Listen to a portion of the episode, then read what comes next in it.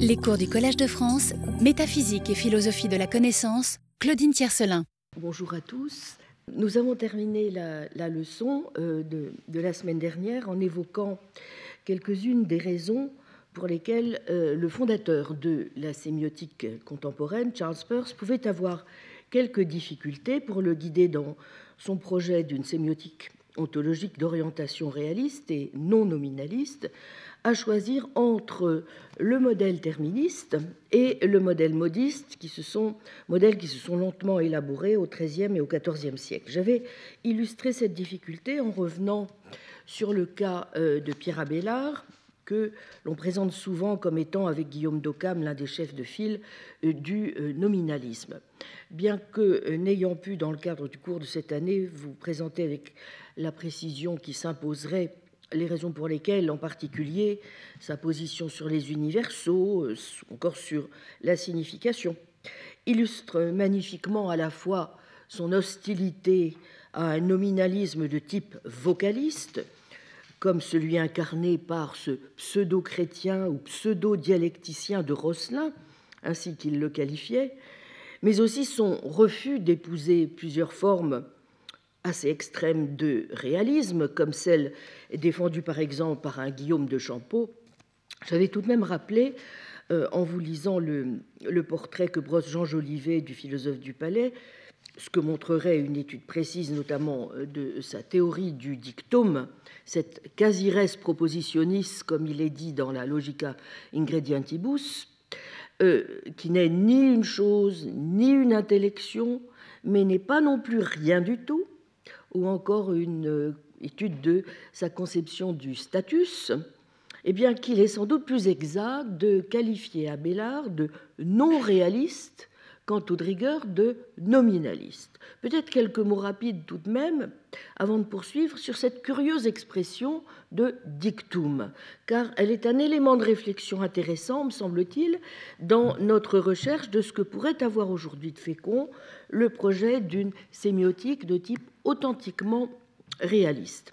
Pour le détail, je vous renvoie notamment à ces deux analyses brillantissimes que sont celles de Jean Jolivet dans Art du langage et théologie chez Abélard, Paris 20 1969, page 77-85, et celle de Alain de Libéra, Abélard et le dictisme, dans le volume Abélard le dialogue, la philosophie de la logique, cahier de la revue théologie et de philosophie, 1981, page 59-97. Je donnerai bientôt tous les éléments bibliographiques, n'est-ce pas, euh, euh, pour chaque, chacune des leçons sur, le site web. Hein, je, l'indique d'ores et déjà. Bon. Donc, comme le résume bien euh, Laurent Césali, dont j'évoquerai plus loin aussi le livre, le message que véhicule cette expression de dictum est à peu près celui-ci. Un dictum n'est pas une chose, mais il se comporte en quelque sorte comme une chose. Ce dernier point découle du parallélisme observé entre les significations du nom et de la proposition. Un nom et une proposition ont tous deux une signification d'intellection, de concept, et de quelque chose qui n'est ni la proposition elle-même, ni un concept. Or, le dictum, c'est l'élément de la signification propositionnelle qui correspond aux choses dans la signification du nom. Les choses et le dictum sont la partie en quelque sorte non conceptuelle de la signification, ce qui explique peut-être que le dictum, vous voyez, soit associé à une res, n'est-ce pas? Bon, cela dit, la réserve exprimée par le quasi, quasi-res, est la conséquence du fait que malgré ce parallélisme fonctionnel, il est impossible que le dictum soit une chose au même titre que la partie non conceptuelle de la signification d'un nom. La différence, n'est-ce pas, par exemple, entre Socrate en train de courir et le fait que Socrate court est précisément celle qui existe entre une res et une quasi-res. Hein bon, il n'empêche il existe bien un lien indirect entre le dictum et les choses, toute proposition a un dictum et toute proposition est des rebus à propos de choses ou de quelque chose. Voyez par exemple Dialectica, page 156. Pour reprendre l'heureuse formule d'Irène Rosier, les propositions, je la cite, traitent des choses agunt des rebus, que ces choses correspondent ou non à ce qui est en réalité, in re. Soit la proposition Socrate est un homme, eh bien l'important ici n'est pas ce qui est contenu dans tel ou tel nom isolé, hein, en position de sujet, mais ce qui est dit par la proposition. Les propositions non seulement véhiculent donc l'intellection, qui est relative aux choses qu'elles engendrent, mais elles signifient ce qu'elles proposent et disent. Et ce dernier signifié n'est aucun être. Ce aucun être est ce qu'Abélard appelle précisément le dictum de la proposition. Les dictats qui sont comme les choses signifiées par les propositions, sans être toutefois aucune essence, ou encore ni une chose, ni plusieurs. Dicta earum quae sunt quasires propositionum, cum tamen nullae penitus essentiae sint. supposons à présent que nous disions l'homme court. Bon, on apprend incontestablement quelque chose, n'est-ce pas, de déterminer sur homme. Mais même si l'on désigne par là la nature humaine, on ne sait pas quel est cet homme qui court. Je veux un capuchon ne signifie pas que je veux celui-ci ou celui-là. En ce sens, la nature humaine est conçue indifférenter, indifféremment, vous vous souvenez que j'avais fait allusion à ce terme lorsque j'avais évoqué le nom d'Abélard à propos des différentes euh, stratégies possibles d'abstraction, Eh bien ici, nous ne sommes pas devant la même question que si nous étions face au prédicat, comme dans Socrate est un homme. La question n'est plus de savoir si l'homme attribué à Socrate est ou non une chose, mais la question est à quoi le mot homme fait-il référence, n'est-ce pas, lorsqu'il est sujet d'un verbe? Eh bien, en tant qu'universel, il nous dit quelque chose sur la nature de la chose, c'est-à-dire la chose qui court. Mais l'intellection que nous avons ainsi ne nous fournit pas la chose individuelle. Il ne suffit donc pas de prononcer la signification du nom du mot pour donner un sens précis à la proposition dans laquelle l'universel est un sujet. Et il est intéressant de noter qu'Abélard, contrairement à certains réalistes, par exemple Gilbert de la Porée, ne donne pas de contenu platonicien au nom universel, puisque hein, ce qui est important, c'est la signification, une fois encore, de la chose. Partant, ce pourquoi sont mis les universaux dans la proposition. Vous voyez que les universaux ne signifient plus une chose dans laquelle tous les particuliers se retrouveraient, et c'est pourquoi ils peuvent même signifier une chose purement non existante, telle qu'une chimère. Vous noterez au passage qu'à travers une telle tentative, nous ne sommes pas loin déjà de ce qui deviendra la théorie de la suppositio. En tout cas, on voit aussi que ce que dit une proposition est bel et bien réel. Vous pouvez dire de la proposition qu'elle est vraie, mais ce n'est pas une chose, auquel cas la proposition serait un nom, n'est-ce pas? Donc, Peut-être peut-on dire donc que c'est une quasi-res, mais en toute rigueur, ce n'est absolument pas une chose. S'agissant du status, à présent, quelques mots rapides. Bon, il n'est pas plus une chose, le status, ou une essence sur le plan ontologique que ne l'est le dictum propositionnis, ce qui ne l'empêche pas à son tour d'être, comme le dictum, au fondement de la vérité et de la réalité. Donc Abélard prend clairement position ici contre les réalistes. Vous voyez, l'universel n'est pas une chose, c'est un mot, mais pour quelle raison en ce cas attribue-t-on tel prédicat à tel sujet?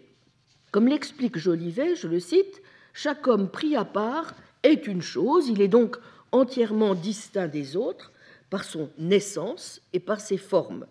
Toutefois, tous les hommes conviennent, se rencontrent, conveniunt, en ce qu'ils sont des hommes. En quoi se fait cette rencontre ou convenance?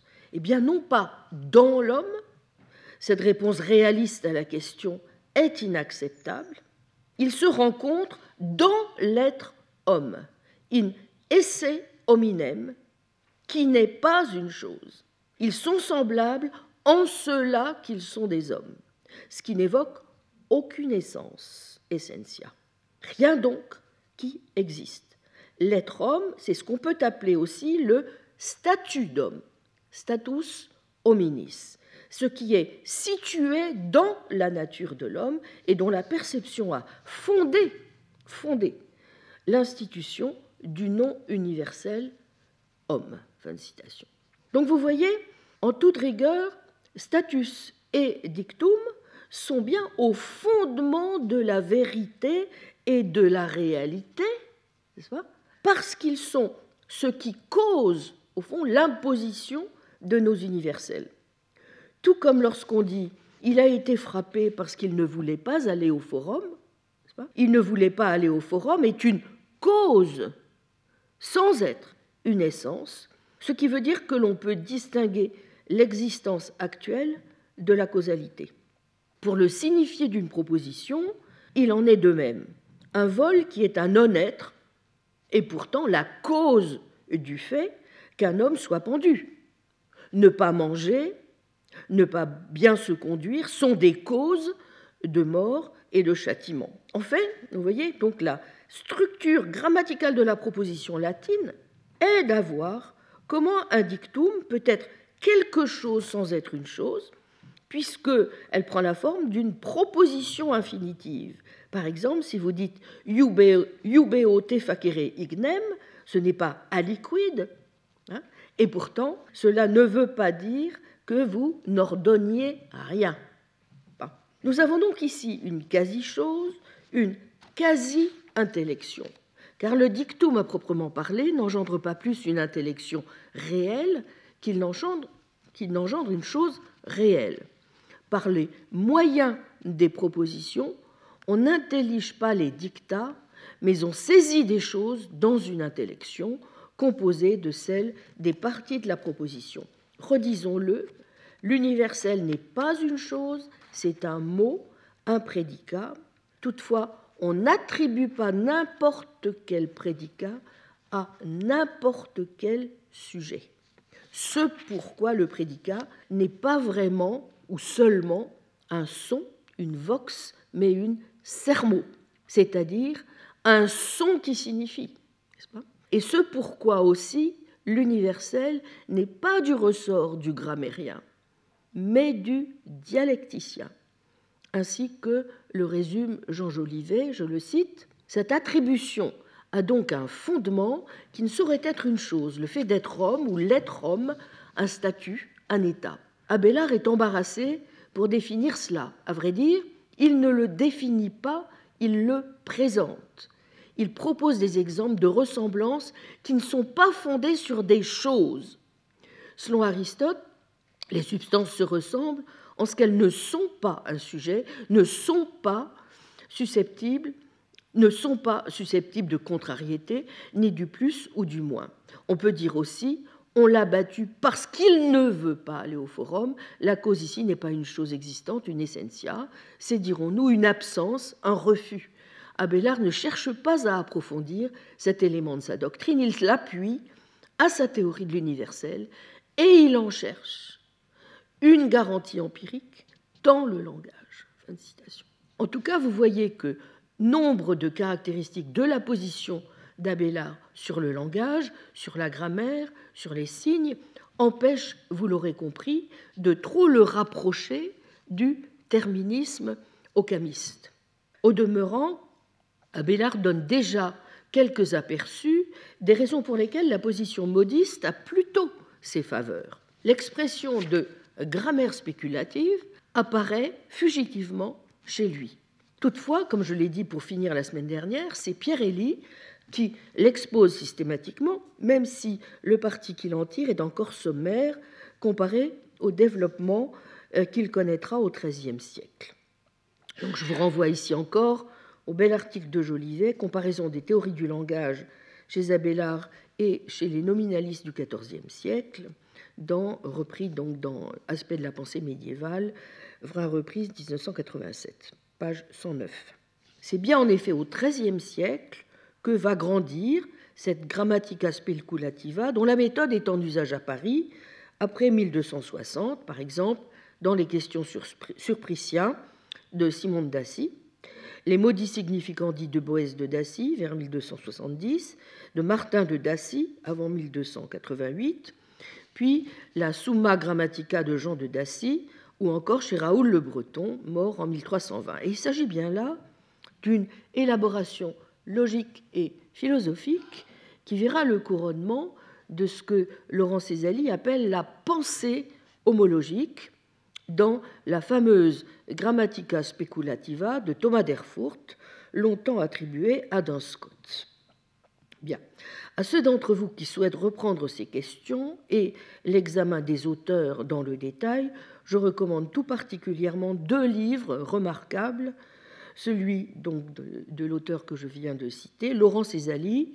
Le livre, c'est Le réalisme propositionnel, sémantique et ontologie des propositions chez Jean Danscott, Gauthier Burlet, Richard Brinkley et Jean Wycliffe, euh, Paris Vrin 2007 dans la collection Sic et Non, et celui de mon ancien collègue à l'université Fordham de New York, Giorgio Pini, qui est, je crois, un des vraiment des meilleurs scotistes, euh, Categories and Logic in Duns Scotus, An Interpretation of Aristotle's Categories in the Late 13th Century, Leiden-Brill, 2002. Voyons donc à présent quels sont, si vous voulez bien, les grands traits de cette théorie qui constitue en effet la mise au point d'un paradigme théorique inédit, puisqu'il s'agit de procurer à la grammaire l'universalité requise par Aristote dans les secondes analytiques pour toute science digne de ce nom, ce qui a pour conséquence qu'une grammaire scientifique ne saurait être celle d'une langue particulière. Logica est eadem apud omnes, ergo et grammatica, écrivent par exemple Jean et Boès de Dacy. L'idée est en effet qu'il existe, au fond, un espace théorique universel entre la logique d'une part et les grammaires particulières de l'autre, et les modistes vont en faire le lieu d'élaboration du concept central de la grammaire spéculative. Ce sont les modes de signifier, modi significandi.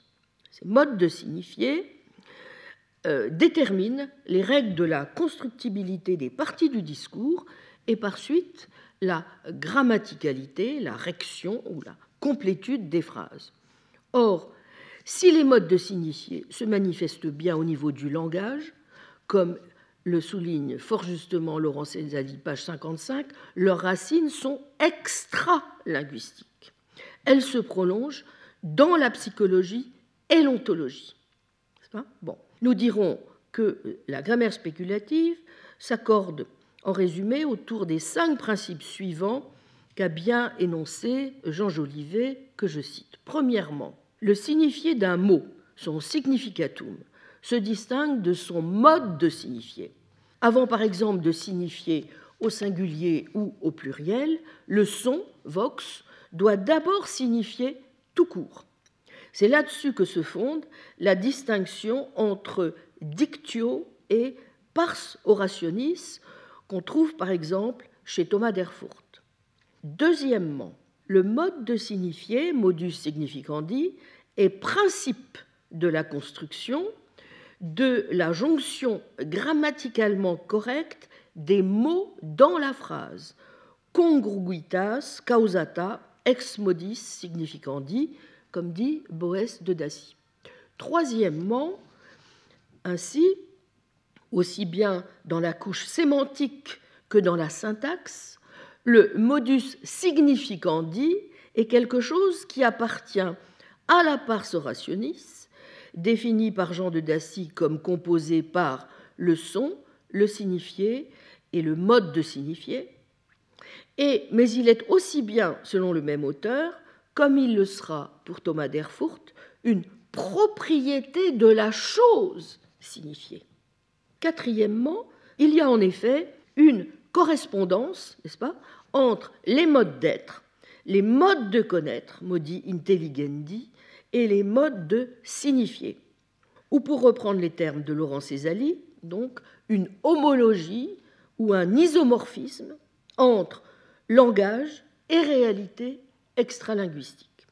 Cette idée, issue évidemment du Péri-Herménéas, est commune à tous nos auteurs et atteint son plus haut degré de raffinement chez Thomas d'Erfurt. Dans chacune des deux dernières sphères, donc connaître, signifier, celui-ci distingue un modus passivus, à chaque fois propriété de la chose, et un modus activus, rattaché respectivement à l'intellection et à la vox.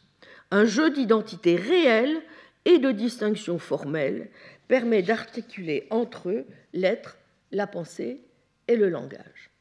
Cinquièmement, puisque la signification et ses modes sont parallèles à l'être, à la pensée et à leur mode, il existe donc une grammaire générale constituée par les essentialia grammaticae, comme l'exprime très nettement Boès de Dacy. Je cite Les natures des choses étant semblables pour tous, les modes d'être et les modes de connaître sont semblables chez tous ceux qui parlent des langues diverses. Par conséquent, les modes de signifier sont semblables et par conséquent, les modes de construire et de parler. Ainsi, toute la grammaire qui est dans une langue est semblable à celle qui est dans une autre langue. Fin de citation il y a, vous voyez, une seule grammaire comme il y a une seule logique. Comme le résume Irène Rosier, que je cite dans La parole comme acte, page 11, le fait que les constituants, c'est-à-dire les parties du discours, comme les règles, c'est-à-dire de syntaxe, soient définies en termes d'une notion unique, celle de mode de signifier, qui se font d'elles-mêmes de manière indépendante sur un mode d'être, modus essendi, au plan de la réalité, et un mode d'intelliger, modus intelligendi au plan de la pensée, ce fait confère au système, élaboré par les modistes, une cohérence remarquable et explicitement revendiquée. Fin de citation. Vous voyez donc que le langage est vu, premièrement, comme un système cohérent, régi par des lois précises, et qui est le fruit de la réflexion, d'où le terme de spéculative, n'est-ce pas sur la structure du langage telle qu'elle est analysée par les grammairiens classiques. En second lieu, les mots signifient les choses, même si les idées sont médiatrices entre les uns et les autres. Ainsi, tout en ayant sa consistance propre, le langage est universel, au-delà des langues particulières, une universalité, une fois encore, qu'il tient, n'est-ce pas, de sa connexion intime avec la pensée et l'être. Comme le note Césali, page 55-56, je cite, le caractère homologue du système est déjà intéressant en soi, mais le sens de sa hiérarchisation l'est plus encore, a fortiori lorsque l'on s'intéresse au réalisme propositionnel. Le mode de signifier des parties du discours dépend du mode d'être des choses et de leur mode d'intellection. Fin de citation. Peut-être ces quelques remarques permettent-elles alors et enfin de suggérer quelques raisons déjà pour lesquelles le fondateur de la sémiotique, vous voyez, peut ne pas avoir jugé les deux approches terministes et modistes comme étant absolument incompatibles pour lui et s'être senti attiré au fond par l'une comme par l'autre. Au fond, pourquoi? Eh bien parce qu'au fond, ce qu'un terministe euh, reproche en effet souvent à un modiste, c'est de privilégier la grammaire au détriment de la logique et de multiplier inutilement les entités. Mais, et ce même s'il sera attentif à la nécessaire distinction entre l'ordre logique et l'ordre grammatical, Peirce ne voit pas pour sa part pourquoi, à condition que la grammaire ne se limite pas à l'étude des accidents empiriques, rhétoriques, poétiques des langues, mais s'étendent à une grammaire générale, elle serait a priori susceptible de moins de rigueur après tout, que la logique. Or, tel est bien l'enjeu de la grammaire des modistes, je viens de le dire, n'est-ce pas, qui a vocation scientifique, démonstrative et universelle, et, ajoutons, normative. Par ailleurs, n'est-il pas vrai, comme je l'ai à maintes reprises souligné dans mes travaux, que pour Duns Scott, comme le rappelle aussi Césali, je le cite, la théorie de la proposition ne peut être comprise que sur arrière-fond de sa métaphysique et de son ontologie. Une ontologie dont la distinction formelle est la clé de voûte du système, puisqu'elle permet à Duns Scott d'être réaliste sans être platonicien. Car ce dont il s'agit, ce n'est pas d'étudier la signification, mais les conditions qui doivent être réunies pour qu'une signification soit produite, d'où l'étude des constructibles et des règles de construction. On pourrait certes envisager que le privilège accordé par les modistes au langage plus qu'à la pensée puisse gêner celui qui se dit engagé dans le projet d'une élaboration des formes logiques du jugement. Mais justement, si Peirce n'y voit pas en définitive d'inconvénient, c'est, je crois, parce qu'il comprend bien que les modistes prônent moins l'idée d'une consistance propre au langage qu'il n'explique son universalité à partir de la connexion intime qui le rattache, nous venons de le voir, à la pensée et à l'être. Or, pour qui veut non seulement, si vous voulez rendre compte des liens entre langue et pensée, mais également insister sur la liaison étroite entre logique et métaphysique, qui plus est dans une perspective réaliste, l'ontologie nominaliste déterministe ne peut évidemment suffire. Et je crois que ces hésitations entre, ou qu'on pourrait appeler aussi des emprunts conjoints à Occam et Scott, nous paraissent donc finalement chez Peirce significatives de la nature et de l'ambition du genre de projet qu'il a en vue lorsqu'il élabore une euh, sémiotique ontologique et réaliste. Vous voyez Quelle est son ambition? Donc, construire une philosophie de la grammaire qui soit suffisamment formelle, mais suffisamment vaste aussi pour rendre compte de tout ce qui unit langage, pensée et réalité. Suffisamment formelle, bien vous comprenez que, évidemment, il va en chercher plutôt les modèles du côté du théoricien d'abord des lois de la pensée, en la personne du mathématicien George Boole, comme je l'avais dit, mais aussi de celui donc, qui aura été vraiment le premier à prendre acte du fait que les concepts peuvent être compris comme des signes ou des termes logiques, en l'occurrence donc Guillaume d'Occam, suffisamment vaste, eh bien c'est peut-être alors plutôt euh, sans doute de Kant ou du réaliste dans Scott qu'il faudra s'inspirer. Et vous voyez en vérité les textes, euh, les textes où, on voit ainsi Peirce hésiter sont les textes de sa jeunesse, hein, nous sommes dans les années 1860, et ils sont symptomatiques aussi du fait qu'il euh, ne parvient pas encore à maîtriser totalement le sens de sa démarche. Et c'est pourquoi il s'exerce à l'écoute de ces différentes influences, ce qui donne d'ailleurs parfois au lecteur l'impression de certains tiraillements dans ses écrits des années 1860-1870. Suivre Occam Ben oui, bien sûr. Et nous en avons longuement examiné et évalué les excellentes raisons. Peirce ne sous-estime pas, et c'est peu dire, les avantages du terminisme, car il y a du bon à être économe dans les engagements ontologiques.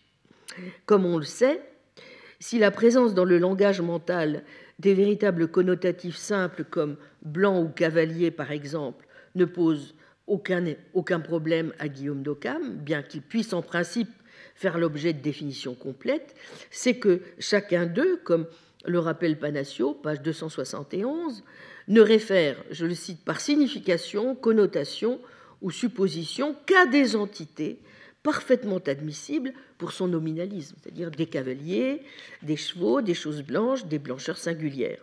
Et la véritable fonction euh, de la sémantique du langage mental, ne l'oublions pas, dans l'œuvre du Venerabilis Inceptor, c'est bien de minimiser l'engagement ontologique requis par le discours vrai. Et c'est pour cette raison, en définitive, qu'elle prend une forme compositionnelle si précise qui ramène toute la complexité des rapports entre la pensée et le réel à quelques propriétés, finalement, vous voyez, sémantiques, des termes simples. Et cette économie nominaliste, on le sait, a toujours été un moteur de la science. Je vous renvoie ici à la magnifique illustration qu'en avait donnée Jean Largeau dans l'enquête du nominalisme, sur le nominalisme. Mais la médaille nominaliste a aussi un petit revers, parce que à suivre de Occam de trop près, euh, on risque toujours, bon an mal an, de tomber dans une forme ou une autre de réductionnisme. Et je dois avouer que c'est un peu la tentation à laquelle Peirce ne résiste pas lui-même toujours, puisqu'il va jusqu'à écrire dans les fameux articles que j'ai déjà évoqués de 1868, parus dans The Journal of Speculative Philosophy, que la pensée est non seulement un signe, mais, je cite, un signe qui se développe selon les lois de l'inférence valide. Et il va très loin puisqu'il pousse la relation entre la pensée avec justement une équivalence avec les machines logiques, mais en un sens relativement behavioriste et réductionniste, à ce stade en tout cas de son analyse des choses. Pourtant, dans le même temps, les textes de cette époque ont aussi pour vocation de dénoncer précisément toutes les formes de réduction nominaliste. Euh, Occam, d'ailleurs, est-il le meilleur rempart euh, contre le psychologisme, qui est justement l'adversaire que Peirce veut euh, véritablement abattre, n'est-ce pas, dans les textes de, cette époque?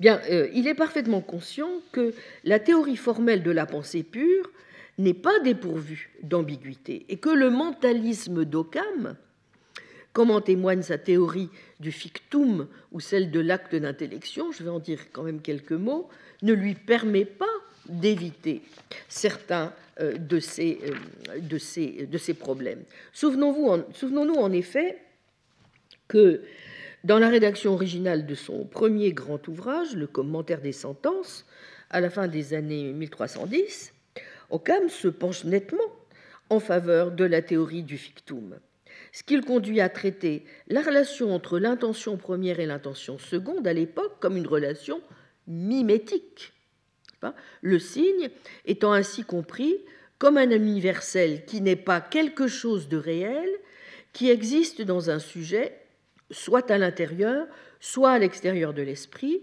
mais qui a un être seulement comme objet de pensée dans l'esprit. C'est une sorte d'image mentale qui, comme objet de pensée, a un être semblable à celui que possède la chose en dehors de l'esprit dans son existence réelle. En effet, comme le précise Panacio, je cite, les concepts généraux, dans cette optique, lui apparaissent comme de purs produits de pensée, distincts des actes d'intellection et engendrés par eux. Ils n'ont dans l'âme d'autre existence que d'être conçus. Guillaume leur attribue alors ce qu'il appelle l'esse objectivum, c'est-à-dire l'être de ce qui ne se présente qu'à titre d'objet de pensée, par opposition à l'être réel de la chose singulière. Le concept ainsi compris se compare à la représentation que l'artisan se fait en lui-même de ce qu'il veut produire. Non qu'il s'agisse d'une image sensible, on n'est pas ici dans le domaine de l'imagination, mais sa représentativité n'en tient pas moins à une certaine forme de ressemblance, n'est-ce pas, de similitudo, d'ordre exclusivement intelligible en l'occurrence. C'est pour reprendre l'expression d'Elisabeth Cargère, une sorte de maquette purement idéal de la chose, un schéma intellectuel qui en esquisse devant l'esprit la constitution interne. Fonctionnant à la ressemblance, le concept fictum est ainsi un signe naturel, et ces signifiés sont les diverses choses singulières dont il reproduit ainsi pour la pensée la structure intelligible. Les chevaux individuels, par exemple, dans le cas du concept cheval. Mais comme il n'établit aucune discrimination Parmi les choses singulières, dont les essences se ressemblent suffisamment entre elles pour que le schéma en question s'y applique, le fictum, de par sa signification même, est inéluctablement général. Il représente toujours en principe une pluralité d'individus possibles. Et à la question porphyrienne de savoir si l'universel défini comme ce qui est prédicable de plusieurs existe, dans la réalité même ou dans l'esprit seulement, Occam répond à cette époque en identifiant les universaux, c'est-à-dire les genres et les espèces, à ces ficta mentaux, toujours généraux, que sont pour lui les objets simples des actes abstractifs. Ces concepts, signes ou intentions de l'âme constituent du même coup les unités de base du discours intérieur. Ils peuvent figurer dans des propositions mentales et y jouer le rôle de sujet ou de prédicat, recevant alors l'une ou l'autre des fonctions de supposition recensées par la logique terministe. Voyez le discours intérieur, page 259-260. Mais vous comprenez bien pourquoi une telle théorie paraîtra en définitive à Occam trop réaliste et dangereuse, euh, euh, ce pourquoi il l'abandonnera au profit d'une théorie de l'acte mental, ainsi que l'a finement analysée euh, Marilyn McCord Adams. Dès lors, pour Occam, l'intellect voyant une chose à l'extérieur de l'esprit forme dans l'esprit une image qui ressemble de telle façon que si l'esprit avait le pouvoir de produire comme il a le pouvoir de former une image, il produirait par cet acte une chose extérieure réelle qui ne serait que numériquement distincte de la chose réelle précédente. De cette manière, l'universel n'est pas le résultat de la génération, mais de l'abstraction, qui n'est qu'une sorte de mise en image mentale. Mais vous voyez, pas plus que Peirce n'est prêt à accepter la théorie ocamiste du fictum, il n'est disposé à admettre cette thèse de l'acte mental, finalement introduite par Occam pour pallier les risques réalistes inhérents, n'est-ce pas, à la théorie du fictum. Pourquoi? Eh bien, précisément parce que Peirce refuse une telle conception de la mise en image mentale, laquelle présuppose toujours, plus ou moins, le retour à une conception de l'image tableau. Or, une intention seconde est bien, dit-il, une pensée de pensée mais non au sens où l'intention seconde pourrait être dite réfléchir mimétiquement l'intention première. Elles ont bien un rapport, mais c'est celui d'être toutes deux des universaux, c'est-à-dire des universaux par nature, dans le cas des pensées, des universaux par convention, dans le cas des signes. Alors certes, l'abandon du fictum dans la dernière théorie d'Occam accentue bien une reconfiguration de la pensée sur le modèle du langage, l'identification du concept à l'acte noétique plutôt qu'à son objet, rompant en effet de façon plus radicale que jamais avec le modèle visuel jusque-là dominant pour décrire la connaissance. Donc les unités chargées de représenter le réel dans l'esprit ne sont plus euh, dans ce tableau les corrélats des actes intellectuels, quelque chose que l'âme contemplerait en quelque sorte à l'intérieur d'elle après les avoir formés. Mais ces actes mêmes, dotés de signification. Il n'empêche, vous voyez, euh, même si la pensée abstraite devient désormais moins un regard qu'une parole, hein, les actes en question continuent d'être décrits comme des similitudes des choses extérieures, et c'est ça, en effet, qui gêne énormément euh, Peirce. Bon, en tout cas, euh, c'est un des problèmes qu'il voit évidemment dans la position euh, du terminisme. Un deuxième problème qu'il y voit étant que, vous vous souvenez sans doute aussi, que l'un des ressorts de l'argumentation d'Occam, c'est de rendre compte des relations entre la pensée et le sens en invoquant une relation, cette fois non plus mimétique, mais causale. Or, une telle naturalisation, en quelque sorte, de la signification, je n'ai pas le temps euh, cette année, et encore moins aujourd'hui, de m'étendre sur ce point, mais une telle naturalisation de la signification, inhérente à la conception ocamiste de l'oratio mentaliste, ne permet pas vraiment, au moins jusqu'au bout, selon Peirce, de comprendre véritablement les mécanismes de la pensée.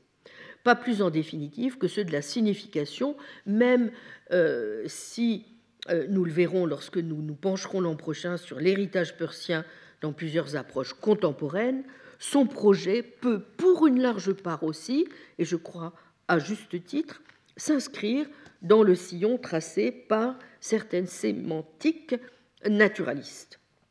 Alors, suivre plutôt d'un Scott, donc, ben Et il n'est pas surprenant qu'après avoir comparé dans Scott et Occam, Peirce note qu'il souhaite, je le cite, incliner un peu plus du côté de Scott. Car son but, c'est bien de construire une grammaire formelle, et même s'il préfère ce terme à celui de spéculative, formelle plutôt que spéculative, son dessin est clair.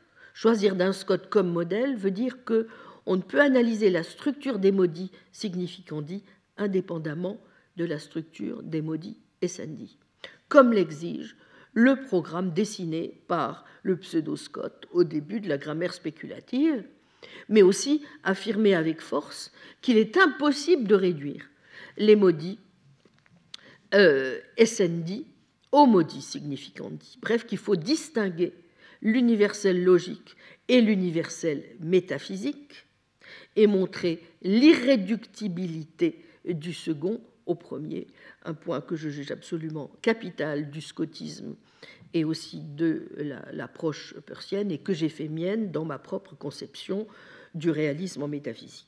Donc si la logique peut devenir, vous voyez, une sémiotique généralisée sur le modèle d'une grammaire formelle, c'est bien parce qu'elle n'a pas seulement pour objet les arguments, mais, je cite Peirce, les signes de toutes sortes. Il importe en effet de rappeler, comme l'avait jadis souligné l'historien de la logique Ernst Moody, que la différence radicale entre la nature de la logique selon Guillaume d'Occam et Jean Dunscott consiste en cela que, pour le premier, eh bien, elle est un art, une technique portant sur les opérations discursives de l'esprit et permettant une appréhension ordonnée du monde, alors que pour le second, la logique est une science spéculative dont l'objet est un ordre conceptuel reflétant une structure synthétique interne aux choses.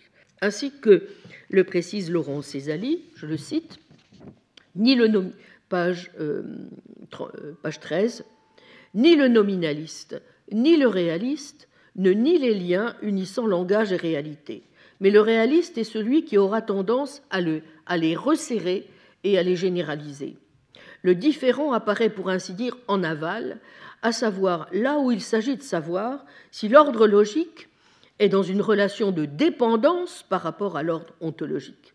Lorsque cette question soulevée à propos d'expressions alétiques reçoit une réponse positive, la théorie au sein de laquelle elle est articulée tombe sous la notion de réalisme propositionnel, à savoir cette position philosophique qui, très schématiquement résumée, si vous voulez, fait foncièrement intervenir une entité ou un objet intentionnel pour expliquer le fonctionnement sémantique des propositions. C'est la définition que propose Césali dans son livre, enfin la proposition, même s'il en donne une, plusieurs définitions, euh, voyez page 420 notamment. Alors, comme l'a euh, justement montré Claude Panassio euh, dans le verbe intérieur, cela correspond bien à la position de la, pardon, sur la primauté de ce qu'il appelle l'énunciatio in mente, position que Scott prend bien soin de distinguer de l'interprétation comme de l'oratio mentalis. C'est en tout cas la solution qu'il adopte pour s'efforcer de répondre à l'énigme posée par le Péri-Herménéas, où il est question dès les premiers chapitres de noms et de verbes, et donc de catégories grammaticales qui, traditionnellement, ne s'appliquent qu'aux mots de la langue et pas aux concepts. Aristote, qui plus est, comme euh, le rappelle judicieusement Panassio, définissait comme signes conventionnels les noms dont il traitait alors. Cela ne convient guère au pur produit de l'intellect. Même ceux qui, au Moyen Âge, voyaient dans les concepts des signes au sens propre, tels d'un Scott, prenaient soin donc de préciser qu'il s'agissait de signes naturels et non pas conventionnels. Les tenants d'une interprétation intellectualiste de la logique rencontraient donc avec le Péri-Herménéas un obstacle de taille. Certains auteurs, là-dessus, parleront encore de discours mental. Mais en quel sens? Eh bien, Jean Scott, au début de la première de ces deux séries de questions sur le Péri-Herménéas, s'interroge, comme il était d'usage, sur le sujet du traité, et ce qu'il répond, c'est eh bien, l'énunciatio in mente, alors que ses prédécesseurs parlaient là d'interprétation générale à la suite de Boès, ou alors, comme Robert Kilwardby, d'énonciation tout court. Scott explique en effet, à l'instar de Thomas d'Aquin et d'Albert Legrand, que le Périère Ménéas, dans l'ordre doctrinal, prend place entre le traité des catégories, qui traite de la première opération de l'esprit, l'appréhension donc de termes simples, et les analytiques premiers, qui se rapportent à la troisième opération, soit à la production des raisonnements ou arguments. Mais il est du coup trop général de parler seulement d'interprétation à propos de ce traité, car l'interprétation, qui pour un médiéval correspond à l'encodage comme au décodage, peut concerner aussi bien les termes simples que les complexes, et parmi ceux-ci, aussi bien les raisonnements que les phrases. Beaucoup plus approprié en l'occurrence est donc le mot enunciatio, enunciatio simplex, qui évoque spécifiquement la production par la deuxième opération de l'esprit d'unités complexes susceptibles d'être vraies ou fausses, et donc des propositions. N'oubliez pas au passage que pour Duns Scott, la logique a pour objet propre le syllogisme, n'est-ce pas? Affirmation basée sur l'idée manifeste de par l'arrangement même des premiers traités de l'organon que le raisonnement démonstratif est la finalité n'est-ce pas, de la logique. Donc si on traite des expressions simples, puis des expressions complexes, c'est avant tout parce que ces catégories résultent d'une analyse du syllogisme en propositions, puis des propositions en termes. Donc la primauté du syllogisme tient à ce qu'il est la forme de l'acquisition de la connaissance par excellence. C'est par le syllogisme que l'on passe du connu à l'inconnu, discurrere abuno in aliud ut novo ad ignota. Scott, cependant, est de ceux qui pensent que la logique en général ne saurait porter sur le langage oral en tant que tel.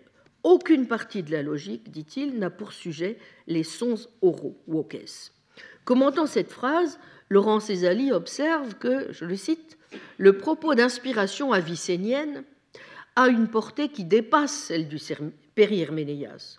Ce que Scott dit ici vaut pour tout objet logique du simple terme au syllogisme hypothétique. Les mots, ainsi que tout ce qui peut être composé à partir d'eux, ne sauraient être l'objet de la logique parce que le langage oral n'est qu'une manifestation accidentelle, n'est-ce pas, de quelque chose d'autre. Que le langage existe ou non, il peut y avoir une logique. Donc de cela, Don Scott tire la conclusion que les objets logiques appartiennent au domaine mental ce qui signifie que le Périherménias traitera des propositions mentales enunciationes in mente. Le langage oral ne s'en retrouve pas pour autant totalement exclu de la logique, puisque sa fonction est celle de renvoyer aux objets logiques. Mais, vous voyez, il lui faut en effet des objets intelligibles qui ne se peuvent trouver que dans l'esprit. Cela vaut pour le Périherménéas autant que pour les autres parties de la discipline. Voilà pourquoi, comme l'observe Césali aussi, et c'est un point donc qu'avait souligné Panacio dans le discours intérieur, on doit lui attribuer l'énunciatio in mente, in mente pour sujet propre. Donc, assurément, il n'est pas facile de dire avec exactitude en quoi consiste cette énonciation mentale euh, aucune des œuvres logiques authentiques de Scott ne donnant de définition explicite de la proposition. Mais à y regarder de près, tout laisse quand même à penser qu'on n'a pas affaire là à quelque chose comme l'oratio mentalis de Guillaume d'Occam, directement constitué de concepts, sans rapport immédiat, vous voyez, avec le langage employé pour la communication. Sans que la chose soit donc expliquée en toutes lettres, la cohérence du texte de Scott exige de concevoir l'ordre discursif interne qu'il postule comme distinct de la pensée conceptuelle pure et adonné plutôt à la préparation de la parole extérieure. Comme l'observe Césali, la proposition mentale a des parties, et ce en vertu du fait qu'elle résulte d'un acte de composition. Cette complexité de la proposition mentale n'est pas manifeste comme les celles de la proposition parlée, mais elle n'en est pas moins effective. La fonction des noms et des verbes vocaux est de nous donner accès aux noms et aux verbes mentaux. Bref, nous sommes devant un système de signification en chaîne ou transitive, laquelle comprend quatre termes proposition écrite, proposition vocale, proposition mentale et le signifié de la proposition mentale. Page 110-111 euh, dans le texte de Césalie. Je vous renvoie à l'ouvrage de Panacio euh, pour les, les, détails dans le discours intérieur, page 239-240. Autrement dit, on peut d'ores et déjà d'ailleurs rapprocher cette conception, vous voyez, donc distincte de l'oratio mentalis, euh, d'autres conceptions plus proches, comme celle du sermo in mente que proposait le pseudo Kilwardby d'assigner à la grammaire. Ce discours intérieur, formé de représentations intellectuelles de mots signifiants, se prête bien à servir d'objet pour la logique ou l'une de ses parties, en même temps, n'est-ce pas, que pour la grammaire théorique, et c'est ce qui fait évidemment un, avantage. Roger Bacon aussi euh, faisait le lien en posant dans ses Communia Mathematica que les mêmes mots mentaux, simples ou composés, les dictiones mentales, pouvaient être considérés par la grammaire du point de vue de la bonne formation syntaxique, la congruitas, et par la logique du point de vue des exigences de vérité. Donc, vous voyez, de ce point de vue, Bacon, euh, Scott, le pseudo Kilwardby, partagent sans doute plutôt une même conception du discours mental comme l'étape intellectuelle préparatoire sous-jacente à la production linguistique et antérieure à elle, mais faisant usage déjà des species vocum, les représentations mentales des mots oraux. Bien, vous retrouverez quelque chose de voisin et le terme d'une existence à la fois intramentale et extramentale chez des auteurs comme Raoul Le Breton et dans les théories de la proposition plus tard de Gauthier Burlet et Jean Wycliffe.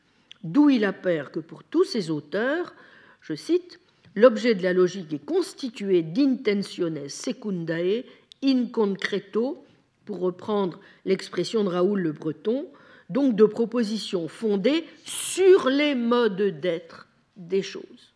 Voyez en d'autres termes, comme le résume Césali, page 58, la logique est donc une science des choses signifiées et non pas des signes eux-mêmes. En résumé, page 127-128 de Césali, le nom écrit homo, le nom prononcé homo et le concept d'homme signifient à proprement parler la chose homme en tant qu'elle est le contenu d'un acte d'intellection, ut concipitur intelligitur. Ces signes sont toutefois ordonnés selon une certaine priorité. Un nom écrit ne donne à connaître son signifié que par l'intermédiaire d'un nom prononcé, et un nom prononcé ne donne à connaître son signifié que par l'intermédiaire d'une similitude mentale de cette chose. La similitude mentale spéciesse signifie immédiatement ce que les noms prononcés et écrits signifient de manière médiate. La chose en tant qu'elle est intelligée. Fin. La question que l'on est évidemment en droit de poser alors, et que soulève d'ailleurs Césalie, c'est celle de savoir si, ce faisant, hein, dans Scott ne bascule pas, au fond, dans une forme d'idéalisme, parce que si le processus de signification se clôt in mente, cela implique-t-il que nous ne parlions que de nos états ou contenus mentaux alors que nous croyons parler des choses En vérité, non. Pour quelle raison? Bien précisément, Scott échappe au problème soulevé par cette objection de par la caractérisation même qu'il donne du signifié ultime des noms. Une chose en tant que conçue reste ut intelligitur n'est pas une image de cette chose ou une simple représentation de cette chose, mais son essence telle qu'elle est signifiée par sa définition. Ainsi, le signifié ultime des propositions est une composition rerum, non pas ut existante, mais bien ut intelliguntur. Cet objet complexe est dans l'intellect, sans pour autant se confondre avec les spécies, ni se réduire à elles. Il existe dans l'intellect sur le même mode que les choses, c'est-à-dire comme le connu existe dans ce qui le connaît, ut cognitum in cognoscente. même si certains passages, comme le note Césali, peuvent laisser entendre que le signifié propositionnel n'est pas une composition des choses en tant qu'elles sont intelligées, mais de choses tout court. Toutefois, la lecture la plus convaincante du statut ontologique, vous voyez donc du signifié propositionnel, est bien celle qui consiste à dire, et Dominique Perler, dans son beau livre des théories de l'intentionnalité au Moyen Âge, a raison d'insister sur ce point, que, premièrement, les choses, dans la mesure où elles sont présentes dans l'intellect, donc en tant que contenu d'actes cognitifs, en tant qu'elles ont un essai objectivum, un être objectif dans l'intellect, ont aussi un essai intentionnel, en un mot, sont des objets intentionnels. Mais et deuxièmement, qu'en toute rigueur, euh, leur statut ontologique n'est jamais décrit par Duns Scott que négativement, voire par élimination, hein, et pourvu d'un essai intentionnel, toute entité qui n'est ni une entité réelle mentale, spéciès ou acte mental, ni une entité réelle extramentale, ni une fiction de la raison, ni pourrait-on ajouter une entité abstraite du type des idées platoniciennes, puisque ce genre d'idée est explicitement rejeté par Duns Scott à plusieurs reprises. Il y a donc quelque chose en effet de séduisant, je suis d'accord avec Césali sur ce point, dans l'hypothèse de Dominique Perler, pour expliquer, au fond, si vous voulez, cette absence de statut ontologique à proprement parler des objets intentionnels. Mais il s'agit d'un manque d'une question laissée en suspens que si on traite les objets intentionnels dans une perspective, en toute rigueur, métaphysique. Si Scott n'entre pas véritablement en matière, c'est que, au moins sur ce plan, je ne suis pas d'accord sur, les, sur tous les autres plans, mais au moins sur ce plan, ce qui l'intéresse, euh, ou, si vous voulez, son intérêt est avant tout épistémologique. C'est-à-dire que ce qui l'intéresse n'est pas de savoir ce que sont les objets intentionnels, mais de poser une distinction entre les objets en tant qu'ils existent hors de l'intellect et en tant qu'ils sont présents dans l'intellect. C'est un point aussi que voit très très clairement Peirce dans, dans son analyse. Les motivations du docteur subtil sont en quelque sorte pragmatiques. Pas? Cette distinction permet, entre autres, d'élaborer une sémantique des propositions présentant une cohérence et une homogénéité remarquable, ainsi qu'un champ d'application particulièrement large, puisqu'à la catégorie épistémologique de res ut intelligitur ne répond aucune catégorie ontologique entièrement indépendante. Il n'y a à proprement parler que des objets extramentaux et des qualités ou des actes réels dans l'âme. Cela posé, il est évidemment important de se souvenir que la signification donne ainsi accès à l'essence des choses, laquelle n'est certainement pas un objet intentionnel. Donc dans le dispositif propositionnel, la proposition mentale occupe une place particulière, elle est bien le dernier signe du système dans l'ordre de la signification, mais elle est aussi le premier dans l'ordre de la formation des propositions, lesquelles ont une valeur de vérité. Bref, la proposition mentale n'est pas le terme de la chaîne de signification. Au contraire, une proposition mentale a un signifié qui lui est propre.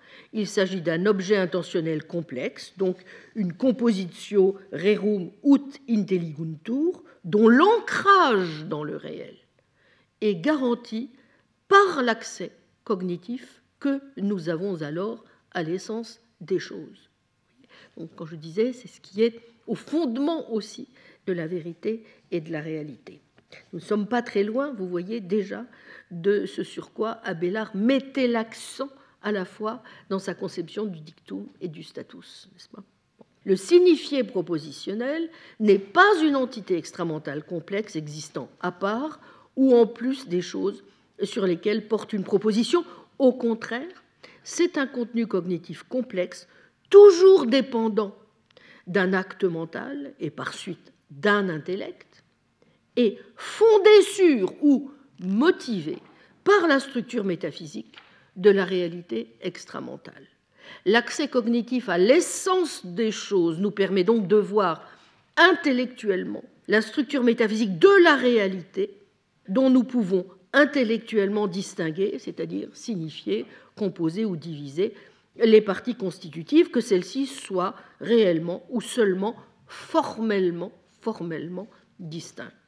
Bien, c'est cela qui fascine à juste titre, me semble-t-il, Peirce, comme cela m'a aussi fasciné depuis longtemps, et qui lui fait dire que dans Scott est bien celui qui, je le cite, énonça le premier de façon cohérente la position réaliste et la développa dans toute son amplitude en l'appliquant à toutes les questions qui en dépendent.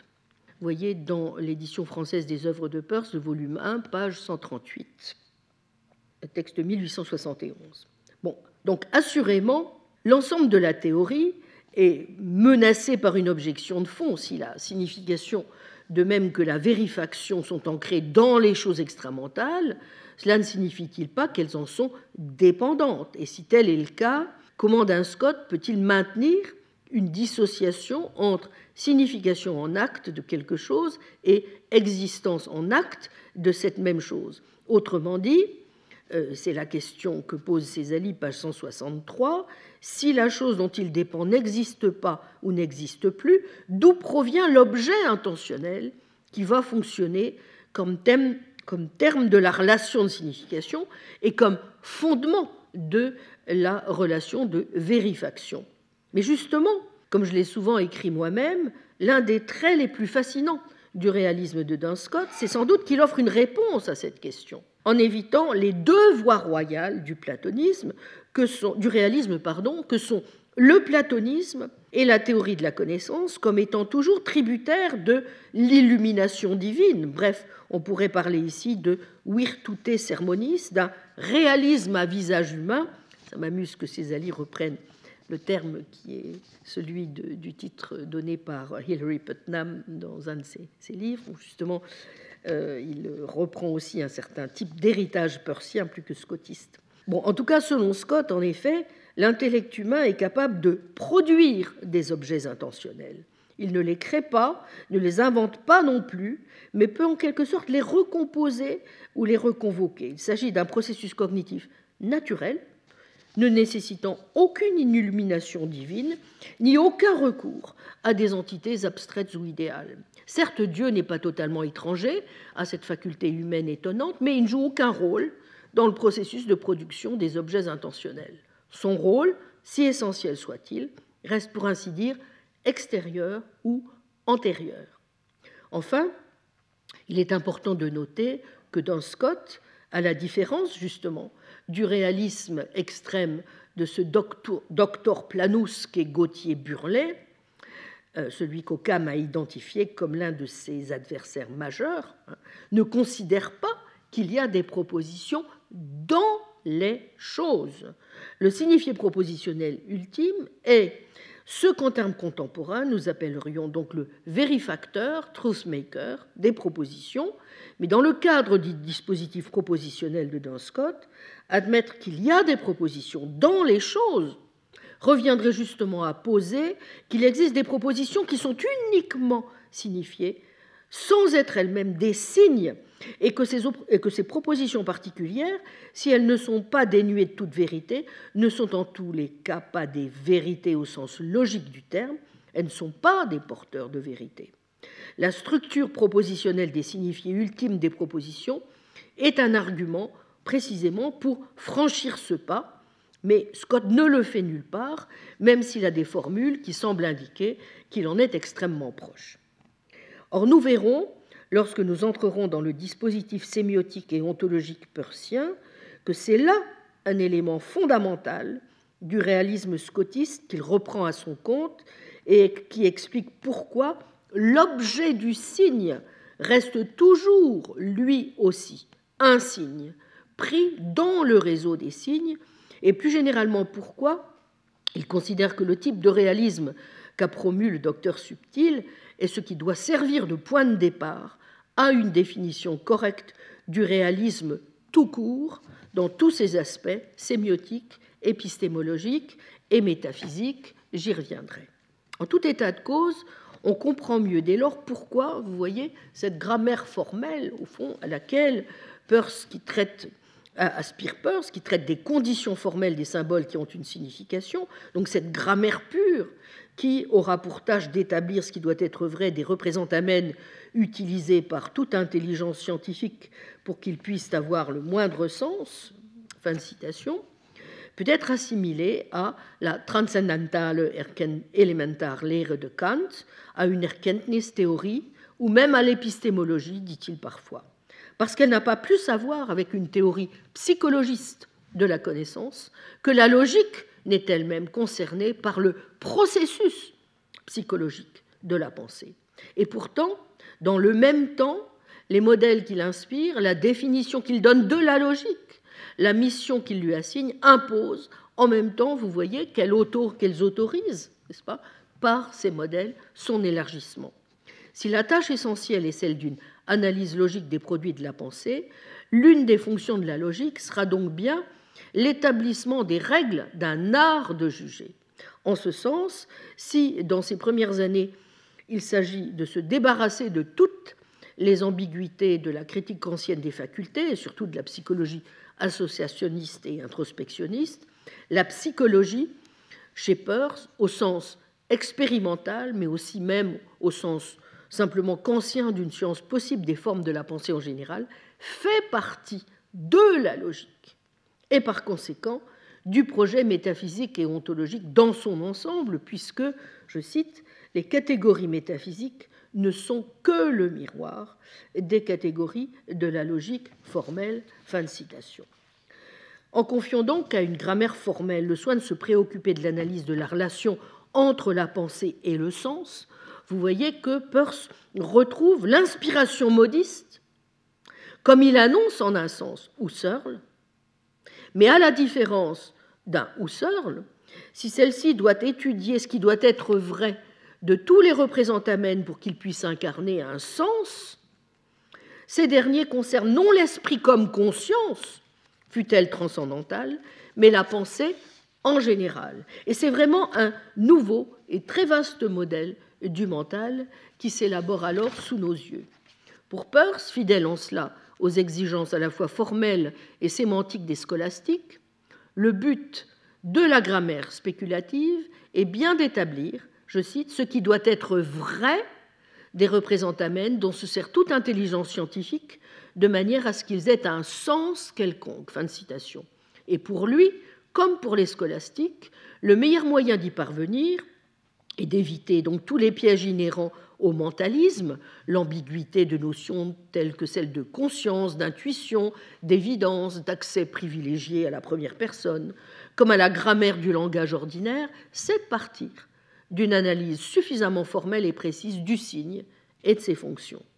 Étant donné, je le cite, que pensée et expression sont toutes un, et que le sens d'un terme est la conception qu'il véhicule, la signification ne pourra dès lors se réfugier dans on ne sait quelle pensée à l'essence mystérieuse, glassy essence, elle devra s'exprimer à travers des effets tangibles. Là réside le cœur de son enseignement, dont vous comprenez mieux dès lors pourquoi le logicien et sémioticien de Milford a pu se sentir à ce point concerné, stimulé et inspiré par ces remarquables premiers techniciens du signe qu'étaient les scolastiques. Ainsi, écrit-il, on voit bien que toute espèce de connaissance actuelle est de la nature, d'un signe. On trouvera extrêmement avantageux de considérer le sujet de ce point de vue parce que l'on peut découvrir bien des propriétés générales des signes par un ensemble de mots et autres choses semblables qui sont à l'abri des complexités qui nous rendent perplexes dans l'étude directe de la pensée. Volume 7, paragraphe 355 dans l'édition euh, Collected Papers. Donc vous voyez, ce n'est donc pas sur le seul plan de l'interprétation de la logique et de ses relations avec la grammaire que l'apport médiéval se fait sentir dans la réflexion sur la sémiotique. C'est aussi et plus subtilement dans ce projet euh, monumental qui va être d'élaborer un nouveau modèle du mental qui ne doit plus rien devoir au psychologisme et pourtant qui doit tenir compte de la psychologie. par un usage formellement réglé des signes et de la signification. L'analyse du signe et de la relation signe, dans les termes de la supposition, aura aussi permis, par les caractéristiques formelles et sémantiques qui s'y attachent, d'effectuer une décomposition ou déduction systématique de la relation signe dans le cadre, comme nous l'avons vu, d'une sémiotisation, ce que j'ai appelé une sémiotisation radicale du mental, mais en retour aussi d'une mentalisation irréductible du signe. D'où l'intégration dans le projet, malgré un antipsychologisme décidé, de catégories mentalistes telles que intelligibilité, intentionnalité, sens, sous la forme de la catégorie de thirdness, tiercéité, laquelle manifeste aussi une causalité finale ou une intentionnalité, si vous voulez, qui fait de la relation signe une relation triadique irréductible. Mais vous comprenez aussi pourquoi, dans ce contexte, la théorie de la pensée signe, qui est développée donc dès 1868, cherchera moins à réduire le mental au langage qu'elle ne visera à élaborer un modèle cohérent, suffisamment non psychologique du mental, terme très large qui ne se réduira pas à la seule pensée humaine, mais qui sera de nature à pouvoir s'étendre aux machines, à l'intelligence scientifique, aux abeilles, voire aux cristaux. J'aurai l'occasion d'en reparler plus en détail, mais sans doute seulement l'an prochain, car c'est sûrement l'un des apports considérables du projet persien dont nous pouvons continuer à tirer aujourd'hui face aux nouveaux problèmes qui se posent à nous par le développement, par exemple, de l'intelligence artificielle, mais pas seulement un immense profit. En tout cas, je le cite, si nous souhaitons analyser les phénomènes mentaux, la meilleure manière est de le faire non de l'intérieur, mais de l'extérieur, c'est-à-dire dans les signes et à travers l'activité sémiotique, volume 7, paragraphe 364.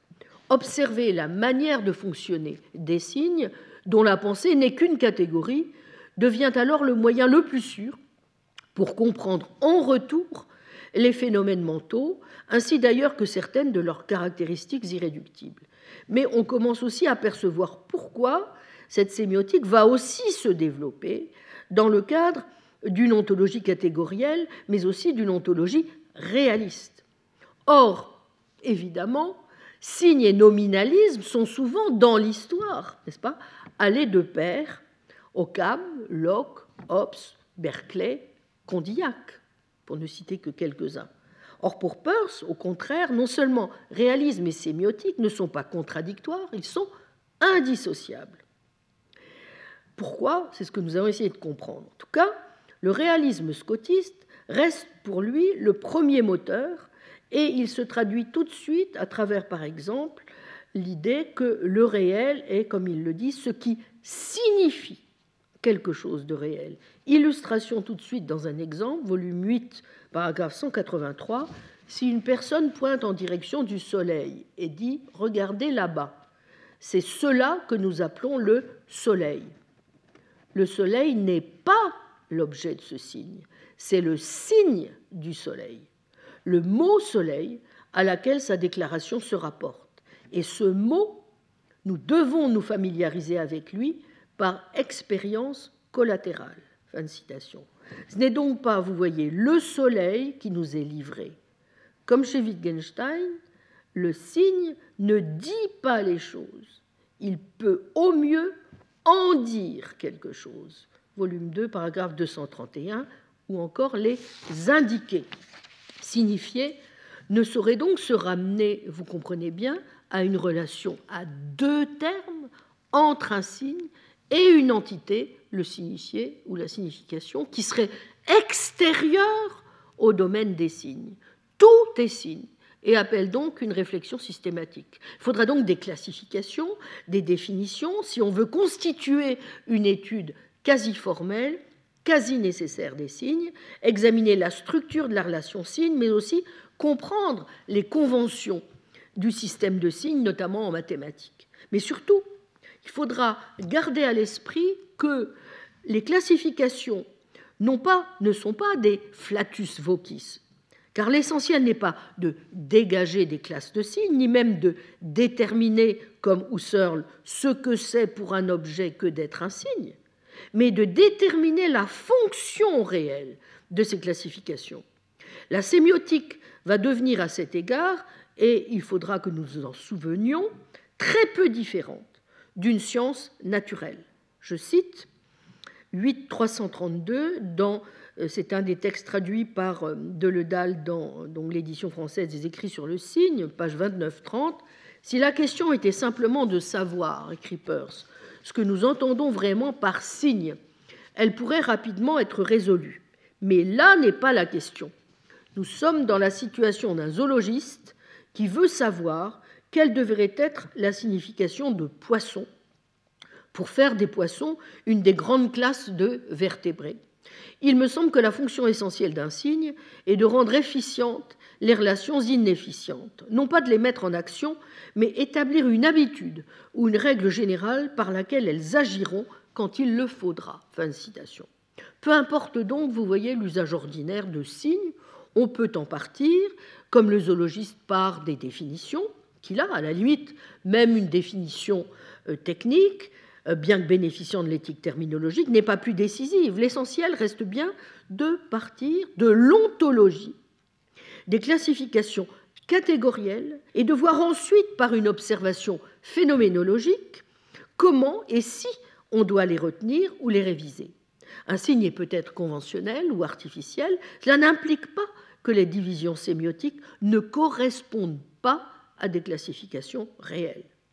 Vous mesurez dès lors combien il serait hasardeux de chercher évidemment à tirer une telle sémiotique dans le sens d'un hypercontextualisme, d'où serait absente toute référence du signe au représentamène, que ce soit un état du monde ou un état de la pensée. Et pourquoi aussi l'objet va prendre une telle place dans la relation sémiotique. Lui seul permettant en effet, en maintenant la force réactive de la réalité mondaine, d'éviter l'échec cuisant, comme nous allons le voir à l'instant, d'une analyse par trop idéaliste finalement des signes à la Berkeley. En tout cas, c'est un point sur lequel avait insisté Umberto Eco, en soulignant ce qui séparait selon lui Peirce de ce qu'il appelait la dérive hermétique présente dans certaines lectures sémiologiques, par quoi il visait en particulier Barthes ou Derrida. Pour Peirce, écrit Eco, je le cite, un signe est quelque chose grâce à la connaissance de quoi nous connaissons quelque chose de plus. C'est une citation de Peirce, pardonnez-moi, 8.332, alors que dans l'autre perspective, là je cite Eco, le signe est quelque chose grâce à la connaissance de quoi nous connaissons quelque chose d'autre. L'essentiel, donc, vous voyez, est bien pour Peirce de réfléchir non à la nature des signes, mais à leur sens. Et l'examen devra donc se concentrer sur le processus sémiotique lui-même, c'est-à-dire sur les signes inactu, en acte, et tels qu'ils se dégagent, comme nous le verrons plus en détail la semaine prochaine, de l'analyse catégorielle. Mais dans euh, le moment qui nous reste, je voudrais avant euh, d'y revenir euh, pour le dernier cours, quitter la période médiévale et franchir quelques siècles pour prendre la mesure de l'apport que peuvent constituer pour notre réflexion les analyses de certains philosophes qui, à l'époque moderne, ont non seulement pris très au sérieux eux aussi les signes, mais ont développé dans ce domaine une réflexion aussi originale que riche et subtile. Comme j'ai pu vous le dire très vite, certains auteurs, tels que Locke ou Hobbes, évoquent très sérieusement l'hypothèse d'un discours mental, et on sait de même l'importance qu'accordent les messieurs de Port-Royal au langage et à ses relations avec le jugement. Mais aussi, plus qu'on a parfois tendu à le dire, aux signes eux-mêmes, et j'en dirai, un mot euh, en d'autres occasions. Mais ce n'est pas en priorité justement sur eux que dans le cadre donc nécessairement et malheureusement limité de ces séances, j'ai souhaité porter, du moins cette année, mon attention. C'est sur un auteur qui, à bien des égards, fait figure d'original, bien qu'il revendique de parler comme le peuple, et surtout, comme nous allons le voir, euh, qui approche les signes en ne, se contente pas, contentant pas de les dissoudre peu ou prou dans des catégories plus générales comme celles d'idées, de représentation ou de jugement. Bien au contraire, qui plus est, nous allons voir comment chez lui, la perception et notre ancrage corporel dans le monde par les signes et pas seulement donc par les signes linguistiques, mais par les signes visuels, auditifs, tactiles surtout, compte à ses yeux pour aborder comme il convient la relation de l'esprit au monde, en tant non seulement que notre esprit le pense, mais le perçoit, tant il est vrai au demeurant que pour lui, selon le nouveau principe révolutionnaire, qu'il formule très jeune et avec enthousiasme, esse est percipi aut percipere. Exister, c'est être perçu ou percevoir. Comme je l'ai dit lors du premier cours, mon ambition est bien de mieux comprendre comment l'esprit, en tant qu'il perçoit le monde, est aussi un esprit qui se sert des signes pour s'en donner la maîtrise. Pourrait d'emblée émettre malgré tout une objection à ce choix. Comment? Euh, Vous pourriez dire, en fond, vous avez exprimé votre ambition de développer un projet de sémiotique ontologique qui s'inscrive dans une perspective réaliste. Or, Berkeley, puisque c'est de lui qu'il s'agit, n'est-ce pas, n'est-il pas à l'évidence un nominaliste? Eh bien, comme nous allons le voir, et comme du reste le suggère le sous-titre donné par Dominique Berlioz à son beau livre Berkeley, euh, Nominalisme réaliste, paru en 2000 chez Vrin, les choses sont un tout petit peu plus complexes, et sans doute n'est-ce pas un hasard non plus si Peirce a prêché une telle attention, ce que l'évêque de Cloyne avait voulu mettre en œuvre, lui qui se disait, et je le cite, enclin à considérer la doctrine des signes comme une question, à considérer la doctrine des signes comme une question très importante dont la portée est générale. Si on l'examinait attentivement, elle mettrait les choses en lumière de façon appréciable et apporterait une solution juste et authentique à bien des difficultés. Passage extrait de l'Alcifron où le petit philosophe Jean Pucelle traduisait The Minute Philosopher par le pense-menu. J'aime pas mal aussi cette traduction. Bon, en tout cas, c'est dans, dans l'Alcifron, euh, 7, 13, page 357 euh, du volume 3 donc, euh, euh, des, des, œuvres de Peirce parues donc en, en quatre volumes au PUF. Pas, donc, dans le volume 3, vous trouverez l'Alcifron. Alors, le, le, même, le même Berkeley à ces mots, il y a des hommes qui prétendent qu'il y a des étendues insensibles, d'autres prétendent que le mur n'est pas blanc, que le feu n'est pas chaud, etc. Nous autres Irlandais, nous pouvons parvenir à ces vérités. Carnet B 392, volume 1, page 73. Vraiment? Eh bien, chiche. Je propose donc que euh, dans euh, la demi-heure qui nous reste, nous nous mettions quand même déjà un petit peu plus dans la peau de ce celte de celui dont Peirce aussi devait dire que, décidément, je le cite, les théories métaphysiques ont au premier abord un air de paradoxe et de légèreté fort déplacé pour un évêque. Fin de citation dans la traduction française des œuvres de Peirce, volume 1, page 133. Alors, hormis, hormis Kant et les médiévaux, Berkeley, en effet, est euh, l'autre philosophe dont Peirce a souvent reconnu qu'il avait été déterminant pour lui dans l'élaboration de son pragmatisme et dont il a pu dire que n'importe quel critique compétent ne pourrait manquer de voir en lui un disciple. Et ce, précisément en ceci que, et je vous demande si vous voulez bien maintenant de vous reporter donc à la feuille d'accompagnement que je vous distribuer, je vous ai distribué parce que j'arrive donc à la première citation. La vérité du berkeleyanisme réside en ce qu'il fait reposer toute philosophie sur le concept de signe. Bien. De son propre aveu donc, le sémioticien et métaphysicien de Milford considère qu'il s'est contenté de suivre au fond la méthode non formulée de Berkeley dans son analyse de la pensée-signe, ainsi que dans la décomposition, dit-il, en ces éléments ultimes qu'il propose du signe, et même jusqu'à un certain point dans ce que selon lui on peut appeler le réalisme de Berkeley.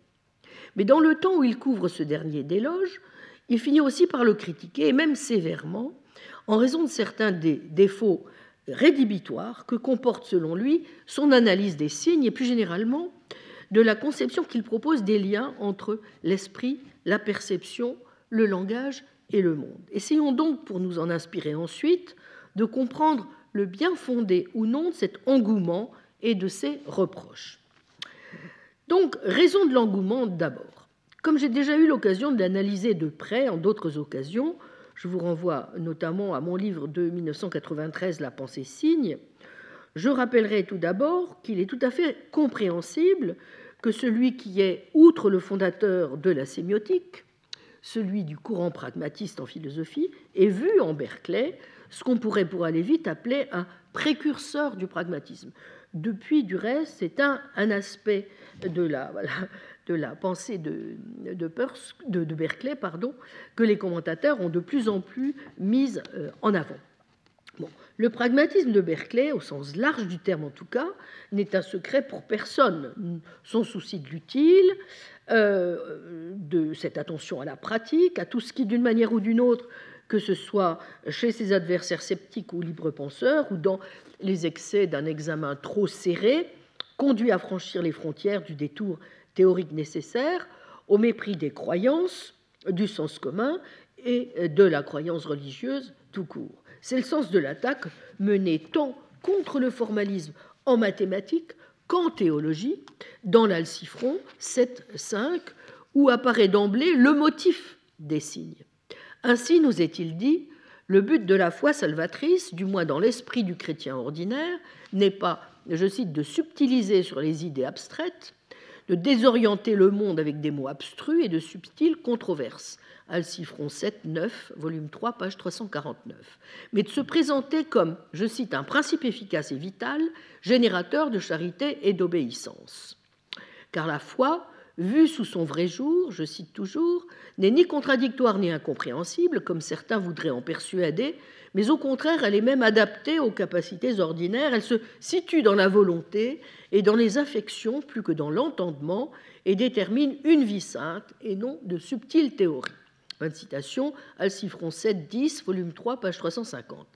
Ce qu'il faut bien appeler cet anti-intellectualisme de Berkeley vaut aussi pour la science, laquelle doit être animée par des considérations utilitaires, voire hédonistes.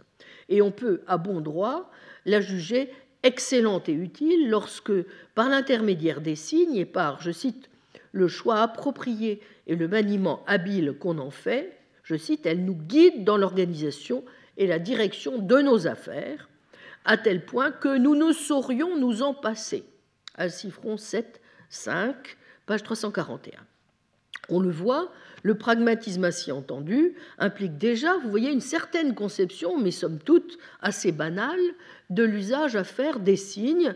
Le signe est simplement un instrument commode, dépourvu de valeur intrinsèque, Alcifron 7.5, page 339, avant tout substitut, monnaie d'échange, semblable aux jetons dont on se sert à la table de jeu et que, je cite Berkeley, l'on utilise non pas pour eux-mêmes, mais seulement comme symbole substitutif de l'argent, tout comme les mots par rapport aux idées. Fin de citation, euh, Alcifron 7.5, page 339. En pareil cas, point n'est besoin, je cite, toutes les fois que l'on utilise ces jetons au cours d'une partie, de se faire une idée de la somme et de la valeur précise que chacun d'eux représente. Il n'est nullement nécessaire, au cours d'une addition où les chiffres représentent des livres, des shillings et des pence, tout au long de l'opération, à chaque stade, qu'on se fasse une idée des livres, des shillings et des pence. Quoiqu'en ce moment, peut-être qu'il vaudrait mieux. Il suffit que les joueurs, euh, dit Berkeley, s'entendent au début de leur valeur respective et leur substituent cette valeur à la fin, et qu'à la fin, ces chiffres dirigent nos actions envers les choses. D'où il ressort, semble-t-il, que les mots, je cite, ne sont peut-être pas dénués de sens, même si à chaque fois qu'on les utilise, ils ne suscitent pas dans notre esprit les idées qu'ils signifient. Car il nous suffit de pouvoir substituer les choses ou les idées aux signes quand il y a lieu. Fin citation. Et ajoute Berkeley, cela semblerait aussi impliquer un autre usage des mots, outre celui de désigner et de suggérer des idées distinctes, à savoir celui d'influer sur notre comportement et nos actions, soit en énonçant des règles, vous voyez là aussi où vient se loger le pragmatisme, d'un point sur lequel Belfrageux notamment a beaucoup insisté, celui d'influencer, d'influer sur notre comportement et nos actions, soit en énonçant des règles qui guident nos actions, soit en soulevant certaines passions, dispositions et émotions dans notre esprit. Un discours donc qui guide une action ou incite à l'accomplir ou à ne pas l'accomplir peut, semble-t-il, être utile et significatif, même si les mots qui le composent n'apportent pas chacun à notre esprit une idée distincte. Fin de citation. Nous sommes toujours dans Alcifron 7.5, page 339-340 du volume 3. Mais il y a un deuxième sens, un peu plus subtil, si vous voulez, auquel renvoie le pragmatisme aussi de Berkeley. C'est celui qui fait intervenir la mise en place de tests empiriques à même de vérifier le sens de nos énoncés cognitifs et qui donne à la conception de la connaissance et de la signification certains accents carrément vérificationnistes par moment ou opérationnalistes. Ernst Mach, évidemment, aura, aura bien vu le point, qu'on retrouvera plus tard chez certains pragmatistes classiques comme John Dewey ou C.I. Lewis. Voici quelques-uns. D'abord, des recoupements entre ce qui relève de la théorie de la connaissance et de la théorie de la signification. L'expérience sensible est en effet interprétée comme un ensemble de marques ou de signes d'expérience future. Je vous renvoie, je ne vais pas lire les textes, mais euh, dans les principes, c'est au paragraphe 42-45. Ensuite, pour qu'un énoncé ait un sens, il faut explicitement le rattacher à l'expérience sensible, tant et si bien que le sens d'une expression ou d'un signe, ce sont ses, conséquences empiriques spécifiables, voyez, et analyser ces conséquences n'est rien d'autre que, dit Berkeley, donner le sens du concept. Voyez l'analyse, par exemple, de ce qu'est une cerise dans le troisième dialogue entre Hylas et Philonous et la nouvelle théorie de la vision. C'est pourquoi dans la proposition ce dé est dur, étendu et carré, le mot dé ne désigne pas un sujet, une substance, distincte de la dureté, de l'étendue et de la forme, que sont ces prédicats et qui existent en lui. Un dé ne se distingue en rien de ces choses qu'on appelle ces modes ou accidents. Citation 2. Dire qu'un dé est dur, étendu et carré, ce n'est pas attribuer ces qualités à un sujet qui en soit distinct et qui les soutienne, c'est seulement expliquer le sens du mot dé. Vous voyez, fin de citation, principe 49. Partant, Là où vous ne pouvez pas déployer la moindre de ces conséquences, le concept n'a tout bonnement aucun sens. C'est là-dessus que repose la critique que fait Berkeley, aussi bien de la matière comme substrat de l'étendue, voyez principe 18, que de l'existence de corps qui existerait en dehors de l'esprit, voyez principe paragraphe 20. En troisième lieu, non seulement il est possible d'interpréter l'expérience en termes de futur, mais la théorie de la connaissance empirique peut s'exprimer sous forme carrément conditionnelle ou contrefactuelle, ainsi que l'énonce Berkeley, par exemple, au paragraphe 30-31 des principes, citation 3, Nous apprenons les lois de la nature par l'expérience, laquelle nous enseigne que dans le cours ordinaire des événements, telles idées s'accompagnent de telles autres. Ainsi avons-nous une sorte de prévoyance qui nous permet de régler nos actions au bénéfice de notre vie. Sans cela, nous serions constamment éperdus quant à savoir comment agir pour nous procurer le moindre plaisir ou nous épargner la moindre douleur d'essence. Fin de citation.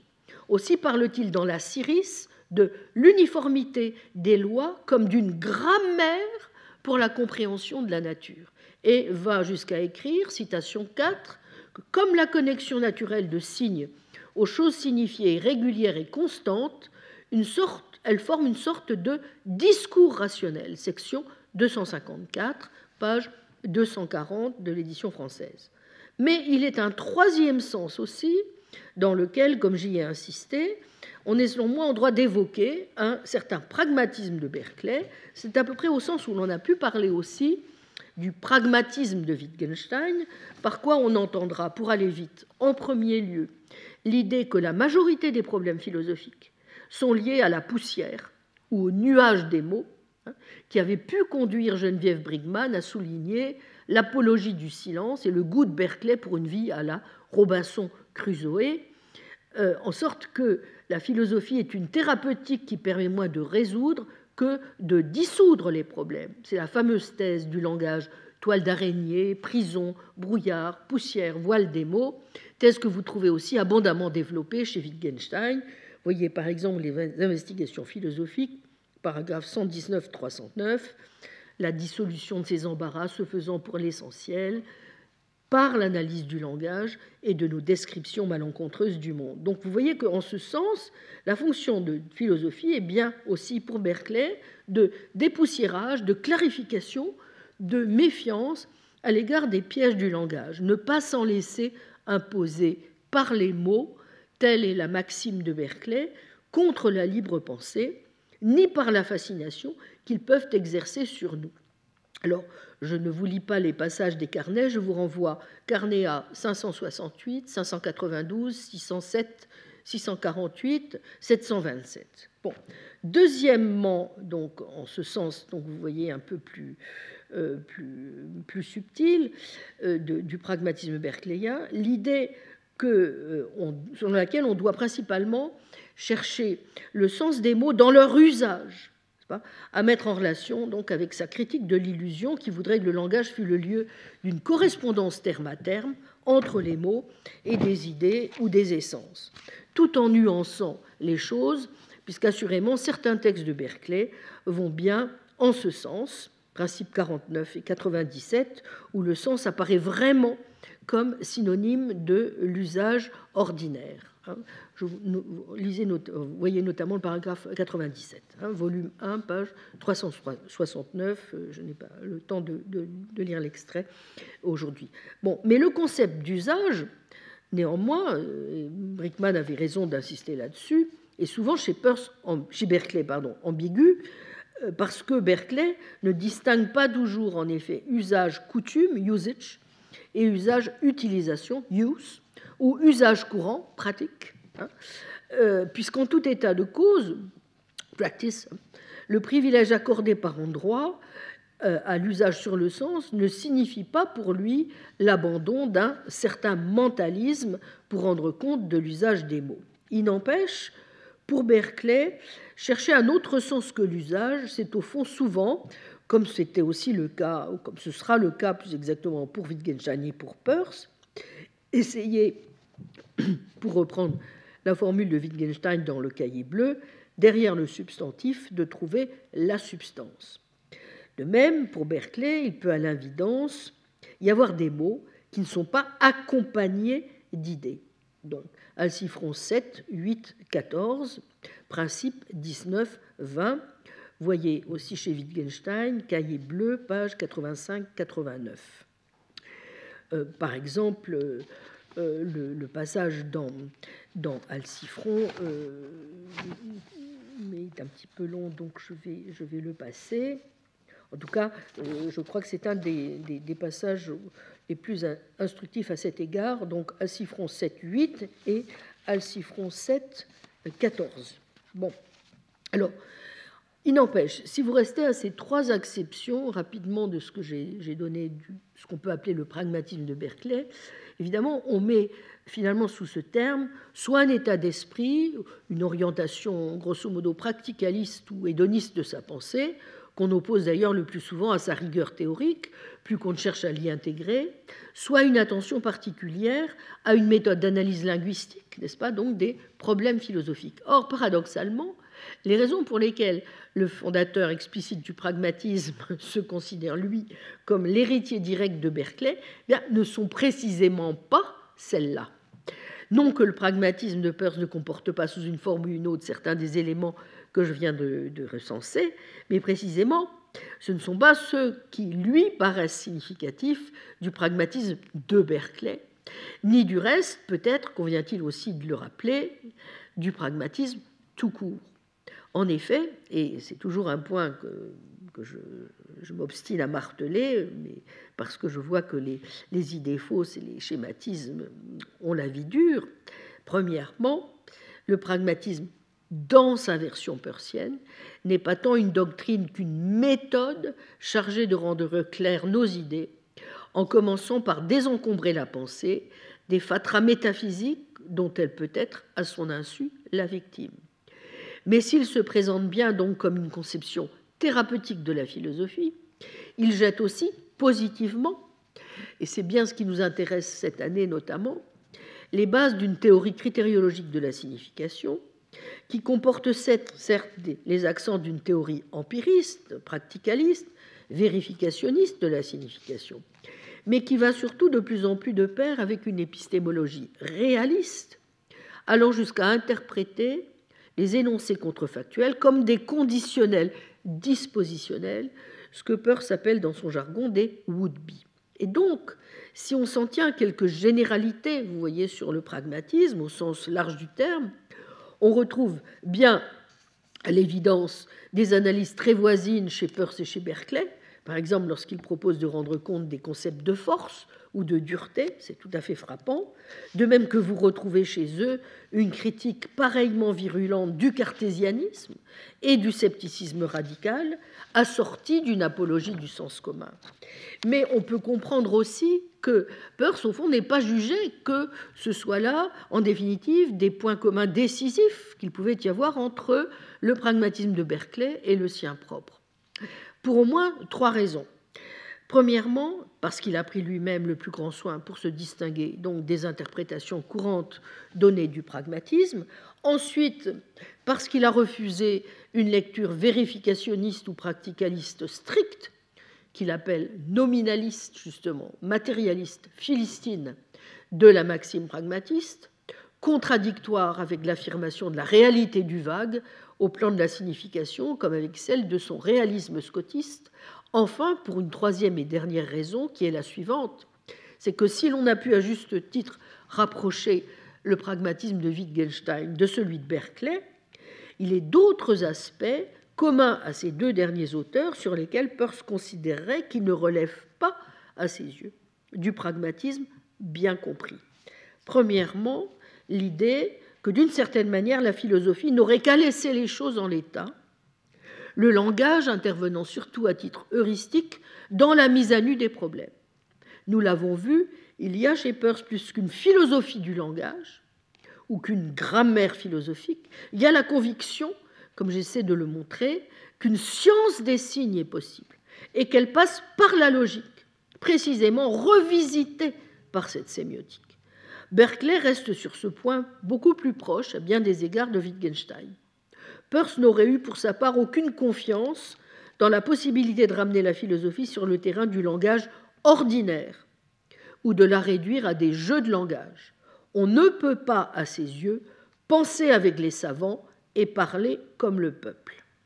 Le langage de la philosophie, parce qu'il s'appuie sur la logique, mais aussi parce qu'il doit suivre les règles d'une éthique terminologique, ce sont ces mots, doit éviter d'employer des mots et des expressions du langage courant comme termes techniques en philosophie. Fin de citation. Ce langage, son langage doit être nécessairement technique, voire ésotérique, d'où certains aspects parfois ésotériques en effet de ces classifications sémiotiques, j'y reviendrai. Le second point de rupture me semble encore plus net. Berkeley partage avec Wittgenstein la conviction que le besoin de généralité est une maladie philosophique. Comment, dans ces conditions, la réflexion de Peirce, qui affirme la réalité des universaux et qui appuie sa sémiotique sur le vague et sur l'indétermination intrinsèque et irréductible de la signification, pourrait-elle rencontrer, in fine, la pensée de Berkeley? Pourtant, c'est bien sur le plan de la théorie des signes que Peirce croit possible, au moins au départ, la rencontre. Mais alors pourquoi et comment? Bien, j'ai rappelé pour commencer la déclaration tonitruante de Berkeley dans l'Alcifron 7, 13, je suis enclin à considérer que la doctrine des signes, blablabla. Bla bla. Bon. Et l'on a vu aussi toute l'importance que Peirce lui-même, n'est-ce pas, accorde d'emblée aux signes, dont il note dans une lettre à Lady Victoria Welby que, je cite, le plus haut degré de réalité n'est atteint que par eux. Est-ce pourtant suffisant pour qu'on puisse prendre Peirce au sérieux lorsqu'il se considère sur ce point précis comme l'héritier de Berkeley? Peut-être pas, en ce qu'il faudrait espérer trouver chez lui, en dépit de quelques formules comme celle de l'Alcifron, le cadre d'une sémiotique aux classifications achevées, mais sûrement en revanche, parce que Peirce voit d'abord chez lui la même remise en cause d'un certain modèle d'analyse des rapports entre la pensée et les choses, ainsi qu'une réflexion déjà sur l'usage et l'extension possible du signe dès lors que celui-ci n'est plus renvoi à l'objet, mais à son tour à un signe, et ce, à l'infini. Mais ce sont déjà des points, vous, aurez, euh, je l'espère, compris, qui, qui avaient attiré son attention chez les scolastiques, n'est-ce pas? Notamment, en tout cas, chez certains réalistes scolastiques. C'est ce qui illustre à merveille ce que Peirce tient pour ce qu'il appelle un véritable chef-d'œuvre, à savoir la nouvelle théorie de la vision. Voyons donc cela de plus près en disant quelques mots, euh, plus que quelques mots, de cette sémiotique visuelle que Berkeley développe dans la nouvelle théorie de la vision, première date 1709, puis dans la théorie de la vision défendue et expliquée, parue en 1733, un an donc avant, après l'alcifron. La sémiotique visuelle de Berkeley, euh, euh, donc, de quoi s'agit-il? Au paragraphe 14 de ce dernier texte, volume 2, page 228 dans l'édition française, Berkeley écrit ceci, citation 5, en traitant de la vision, mon but était de considérer les effets et les apparences, les objets perçus par mes sens, les idées de la vue en tant qu'elles sont connectées avec celles du toucher, de rechercher comment une idée en vient à suggérer une autre idée qui appartient à un sens différent, comment les choses visibles suggèrent les choses tangibles, comment les choses présentes suggèrent les choses éloignées et futures, par ressemblance, par connexion nécessaire, par inférence géométrique ou par institution arbitraire. Première remarque, à l'époque où apparaît la nouvelle théorie de la vision, en 1709, on assiste, est-il besoin de rappeler, à une explosion d'ouvrages sur la vision, à l'essor extraordinaire des techniques visuelles, depuis les Grecs, comme le rappelle Jean Pucelle dans euh, son introduction, la belle introduction qu'il avait faite à sa traduction de l'Alcifron, qui euh, comporte donc certaines certaines choses différentes. Donc, quelquefois, il faut comparer un petit peu les textes euh, de celles qui, que vous trouvez dans la, version des PUF, y compris dans la numérotation des, paragraphes, hein, je, précise. Euh, en tout cas, euh, depuis les Grecs, évidemment, la vue a passé pour le sens le plus noble, le plus intéressé, le plus, le plus en rapport avec l'acte contemplatif, la lumière sensible étant l'image de la lumière de l'esprit, et c'est le sens qui nous fait le plus sortir de nous-mêmes pour explorer le monde. On retrouve cette tradition chez Augustin, dans l'école médiévale des franciscains, Robert Grostet, Roger Bacon, Malbranche, après Descartes, réitérant cette prééminence de la vue. Donc, une théorie de la connaissance, digne de ce nom, doit comporter une explication de la vision, peut-être même doit-elle commencer par là. Mais depuis Galilée, les limites du monde astronomiques se sont agrandies par la découverte des lunettes.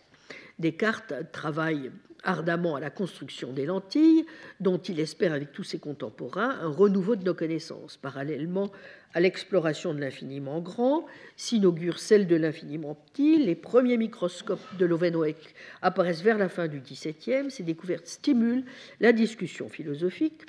Pascal, Malebranche, Leibniz et Cheselden effectuent sa célèbre expérience sur l'aveugle né que rapporte Locke dans l'essai 1689 de 9, paragraphe 8. Je vais avoir l'occasion d'en reparler.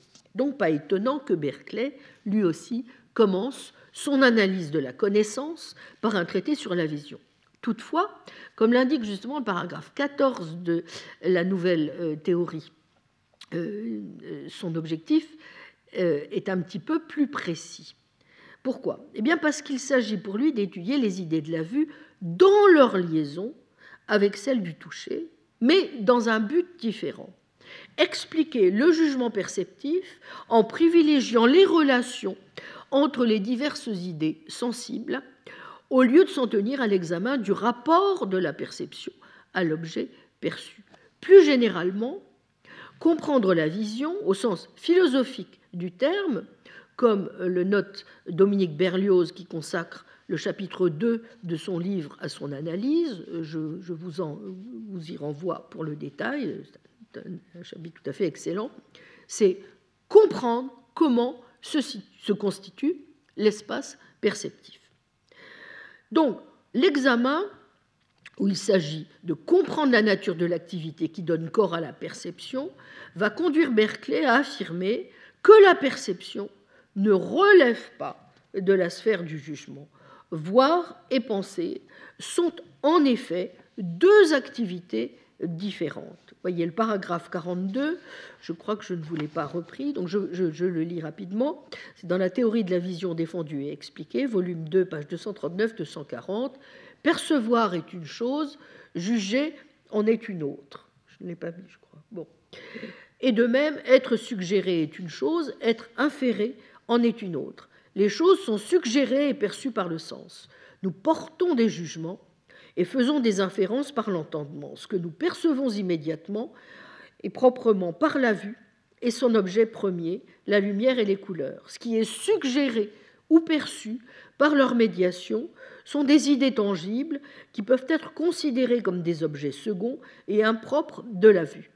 Nous inférons les causes des effets, les effets des causes et les propriétés les unes des autres quand la connexion est nécessaire. Mais comment se fait-il que nous appréhendions par les idées de la vue certaines autres idées qui ne leur ressemblent pas, ne les causent pas, ne sont pas causées par elles et qui n'ont pas de connexion nécessaire avec elles? La solution de ce problème, dans toute son ampleur, comprend, dit Berkeley, la théorie de la vision tout entière. Le problème ainsi posé place la théorie sur une nouvelle base et la présente sous un jour différent par rapport à toutes les théories précédentes. Que voir et penser relève de deux types distincts d'activités. Berkeley va y revenir notamment dans la Syris. Mais vous voyez, nous sommes donc d'emblée au cœur de la difficulté. Il y a des idées de la vue et il y a des idées du toucher. Et puisque les idées sont des choses, et je vous renvoie ici au texte classique de Martial Guérou pour euh, l'analyse implacable de ce thème capital pour l'intelligence de l'immatérialisme berkeleyien. Il nous faut donc admettre que la chose que nous voyons, cette table par exemple, est différente de la table que nous touchons. Or, il semble bien que ce soit une seule et même table. Comment rendre compte d'un tel phénomène? Voilà qui exige de procéder à l'examen de la perception visuelle de l'espace, mais aussi à l'étude des relations entre la vue et le toucher, à celle de la nature spécifique et pas seulement numérique de leur hétérogénéité, et à celle corollaire de l'existence de sensibles communs qu'évoquait Aristote dans De l'âme 3.1 425a 1530. Deux idées forces, comme le dit Dominique Berlioz dans son livre page 42, vont sous-tendre les analyses de Berkeley sur la vision. La première est, euh, je cite euh, Dominique Berlioz, la construction que la construction de l'objet perçu ressortit plus à l'activité sémiotique qu'au raisonnement. Il s'agit pour Berkeley d'opposer à la conception représentative de la perception, liée le plus souvent à des considérations mécanistes, une théorie de type linguistique où les relations de causalité vont laisser la place à la signification et où la sensation est première et constitutive de l'objet dans l'esprit et non effet de l'objet sur l'esprit, la faculté sensible entendue au sens large, sens et imagination, assurant la synthèse de ce qu'on pourrait appeler des sensibles communs.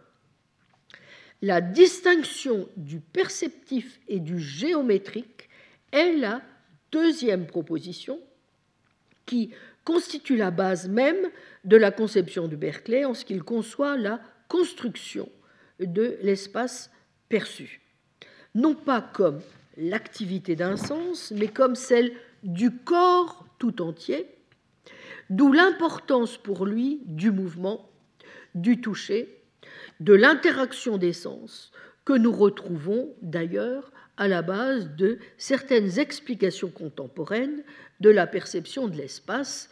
Relisons par exemple Poincaré, chapitre 3 de la valeur de la science, ou plus près de nous, euh, le, le, beau livre de mon collègue Alain Berthoz, Le sens du mouvement, chapitre 1 et 2.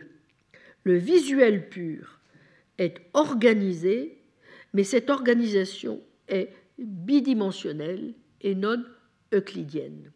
Nouvelle théorie de la vision, 156. L'espace visuel est donc, je vais évidemment très vite, n'est-ce pas? Il faut analyser tout ceci en détail. L'espace visuel est donc composé de quantités non homogènes et discontinues, ainsi que le montre la théorie de la vision défendue et expliquée au paragraphe 46. Par quoi l'on voit que si Berkeley n'est pas hostile à l'idée d'une sémiologie de la vision qui consacre le rôle de l'esprit dans la constitution du jugement perceptif, s'il faut aussi se garder de voir en sa position, comme Bertil Belfrag l'a à juste titre souligné, notamment euh, dans le dernier article que vous trouvez donc dans ce petit recueil que je vous recommande, Berkeley, langage de la perception et à art de voir, sous la direction de Dominique Berlioz, paru au PUF euh, en 2003, euh, je, l'ai indiqué dans la bibliographie. Eh bien, il ne faut pas donc se, garder de voir en sa position une hostilité à l'explication scientifique en tant que telle. Hein, euh, il refuse bien l'idée d'une sorte de contrôle de conformité de la vision par la dioptrie, car cela reviendrait à faire de la perception quelque chose, au fond, qui n'aurait plus rien de sensible. Or, tout le travail de Berkeley va précisément consister à rendre compte de ce que Descartes appelle la géométrie naturelle, ou Malebranche le jugement naturel, au niveau perceptif lui-même, pour comprendre la perception visuelle avant de chercher à la juger véridique ou trompeuse. L'extériorité est au fond une donnée pour lui qu'il faut expliquer à l'intérieur du phénomène perceptif, hors de toute causalité physique externe. Et s'il refuse la dualité entre l'objet et l'image ou l'idée sensible, il rejette pareillement l'opposition traditionnelle entre sensation et connaissance. Pour lui, voyez paragraphe 20, théorie de la vision défendue, nous voyons les objets réels de la vue et ce que nous voyons, nous le connaissons. En reprenant dans le détail trois défauts à ses yeux de l'explication géométrique, problème de barreau, l'évaluation d'une vision floue, euh, pour la grandeur, l'illusion de la Lune à l'horizon, pour la situation, l'inversion de l'image rétinienne, et en l'articulant autour de trois thèmes, la distance, paragraphe 2 à 51, la grandeur, paragraphe 53 à 87, la situation, paragraphe 88 à 120, Berkeley va alors montrer que de toute évidence, une idée, je cite, ne renvoie jamais qu'à une autre idée. De ce fait, cela revient à dire que nous ne voyons ni ne touchons jamais le même objet, paragraphe 49. À strictement parler, il y a donc paragraphe 127, une hétérogénéité radicale entre la vision et le toucher. Paragraphe 127, je le lis, l'étendue, les figures et les mouvements perçus par la vue sont spécifiquement distincts des idées du toucher, appelées par les mêmes noms, et il n'y a aucune chose, telle qu'une idée ou un genre d'idée, qui soit commune aux deux sens. Telle est donc la position clé de la nouvelle théorie, mais aussi l'approche originale qu'il propose du fait perceptif sur laquelle Peirce et David Armstrong, dans un de ses premiers livres, un très bon livre d'Armstrong, euh, ont notamment attiré, euh, l'attention et qui n'est pas sans évoquer nombre de propositions contemporaines aussi sur la grammaire du voir. Peut-être aurais-je le temps, temps d'y revenir. Que se passe-t-il donc? Ben, En fait, si vous voulez, certaines sensations tactiles, telles que la distance, la grandeur tangible, la figure tangible, ayant été associées dans nos expériences antérieures à certaines sensations visuelles, ces dernières ne peuvent nous être données sans que nous les représentions, nous représentions aussitôt les autres. Paragraphe 44, 45, volume 1, page 223-224. Mais il n'y a là, évidemment, dans l'esprit de Berkeley, aucune connexion nécessaire. C'est uniquement l'habitude qui associe confusion et petite taille, netteté et grande taille, confusion qui est un signe qui peut avoir plusieurs sens, exactement comme un même, mot utilisé dans, des langues différentes. Voyez euh, ce qu'il dit notamment sur l'anglais au paragraphe 32 de la nouvelle théorie. Percevoir n'est donc pas raisonner. Il y a certes médiation, en dépit de l'illusion d'immédiateté, pour passer des données sensibles au jugement perceptif, et il faut, si l'on veut pouvoir passer de l'objet propre, couleur et lumière, à l'objet média ou indirect, qu'il y ait cette médiation. Mais, comme y insiste Dominique Berlioz, voyez page 59 et suivante, il s'agit, au fond, d'une association qui n'est en rien intellectuelle, en rien démonstrative, puisque nous sommes face à une suggestion d'ordre purement sensible et qui relève de l'imagination qui nous fait associer des données sensibles différentes, mais coexistantes et immédiatement successives, et qui vont faire de l'objet propre de la vue le signe ou le symbole d'autre chose que lui. Comment alors se passe-t-on de la perception simple à la perception complexe, de l'immédiat au média? Comment se construit ce qu'on peut appeler une sorte de sémiotique multifactorielle Eh bien, c'est ce que je vous propose donc de regarder d'un petit peu plus près la semaine prochaine. Je vous remercie. Retrouvez tous les contenus du Collège de France sur www.colège-2-france.fr.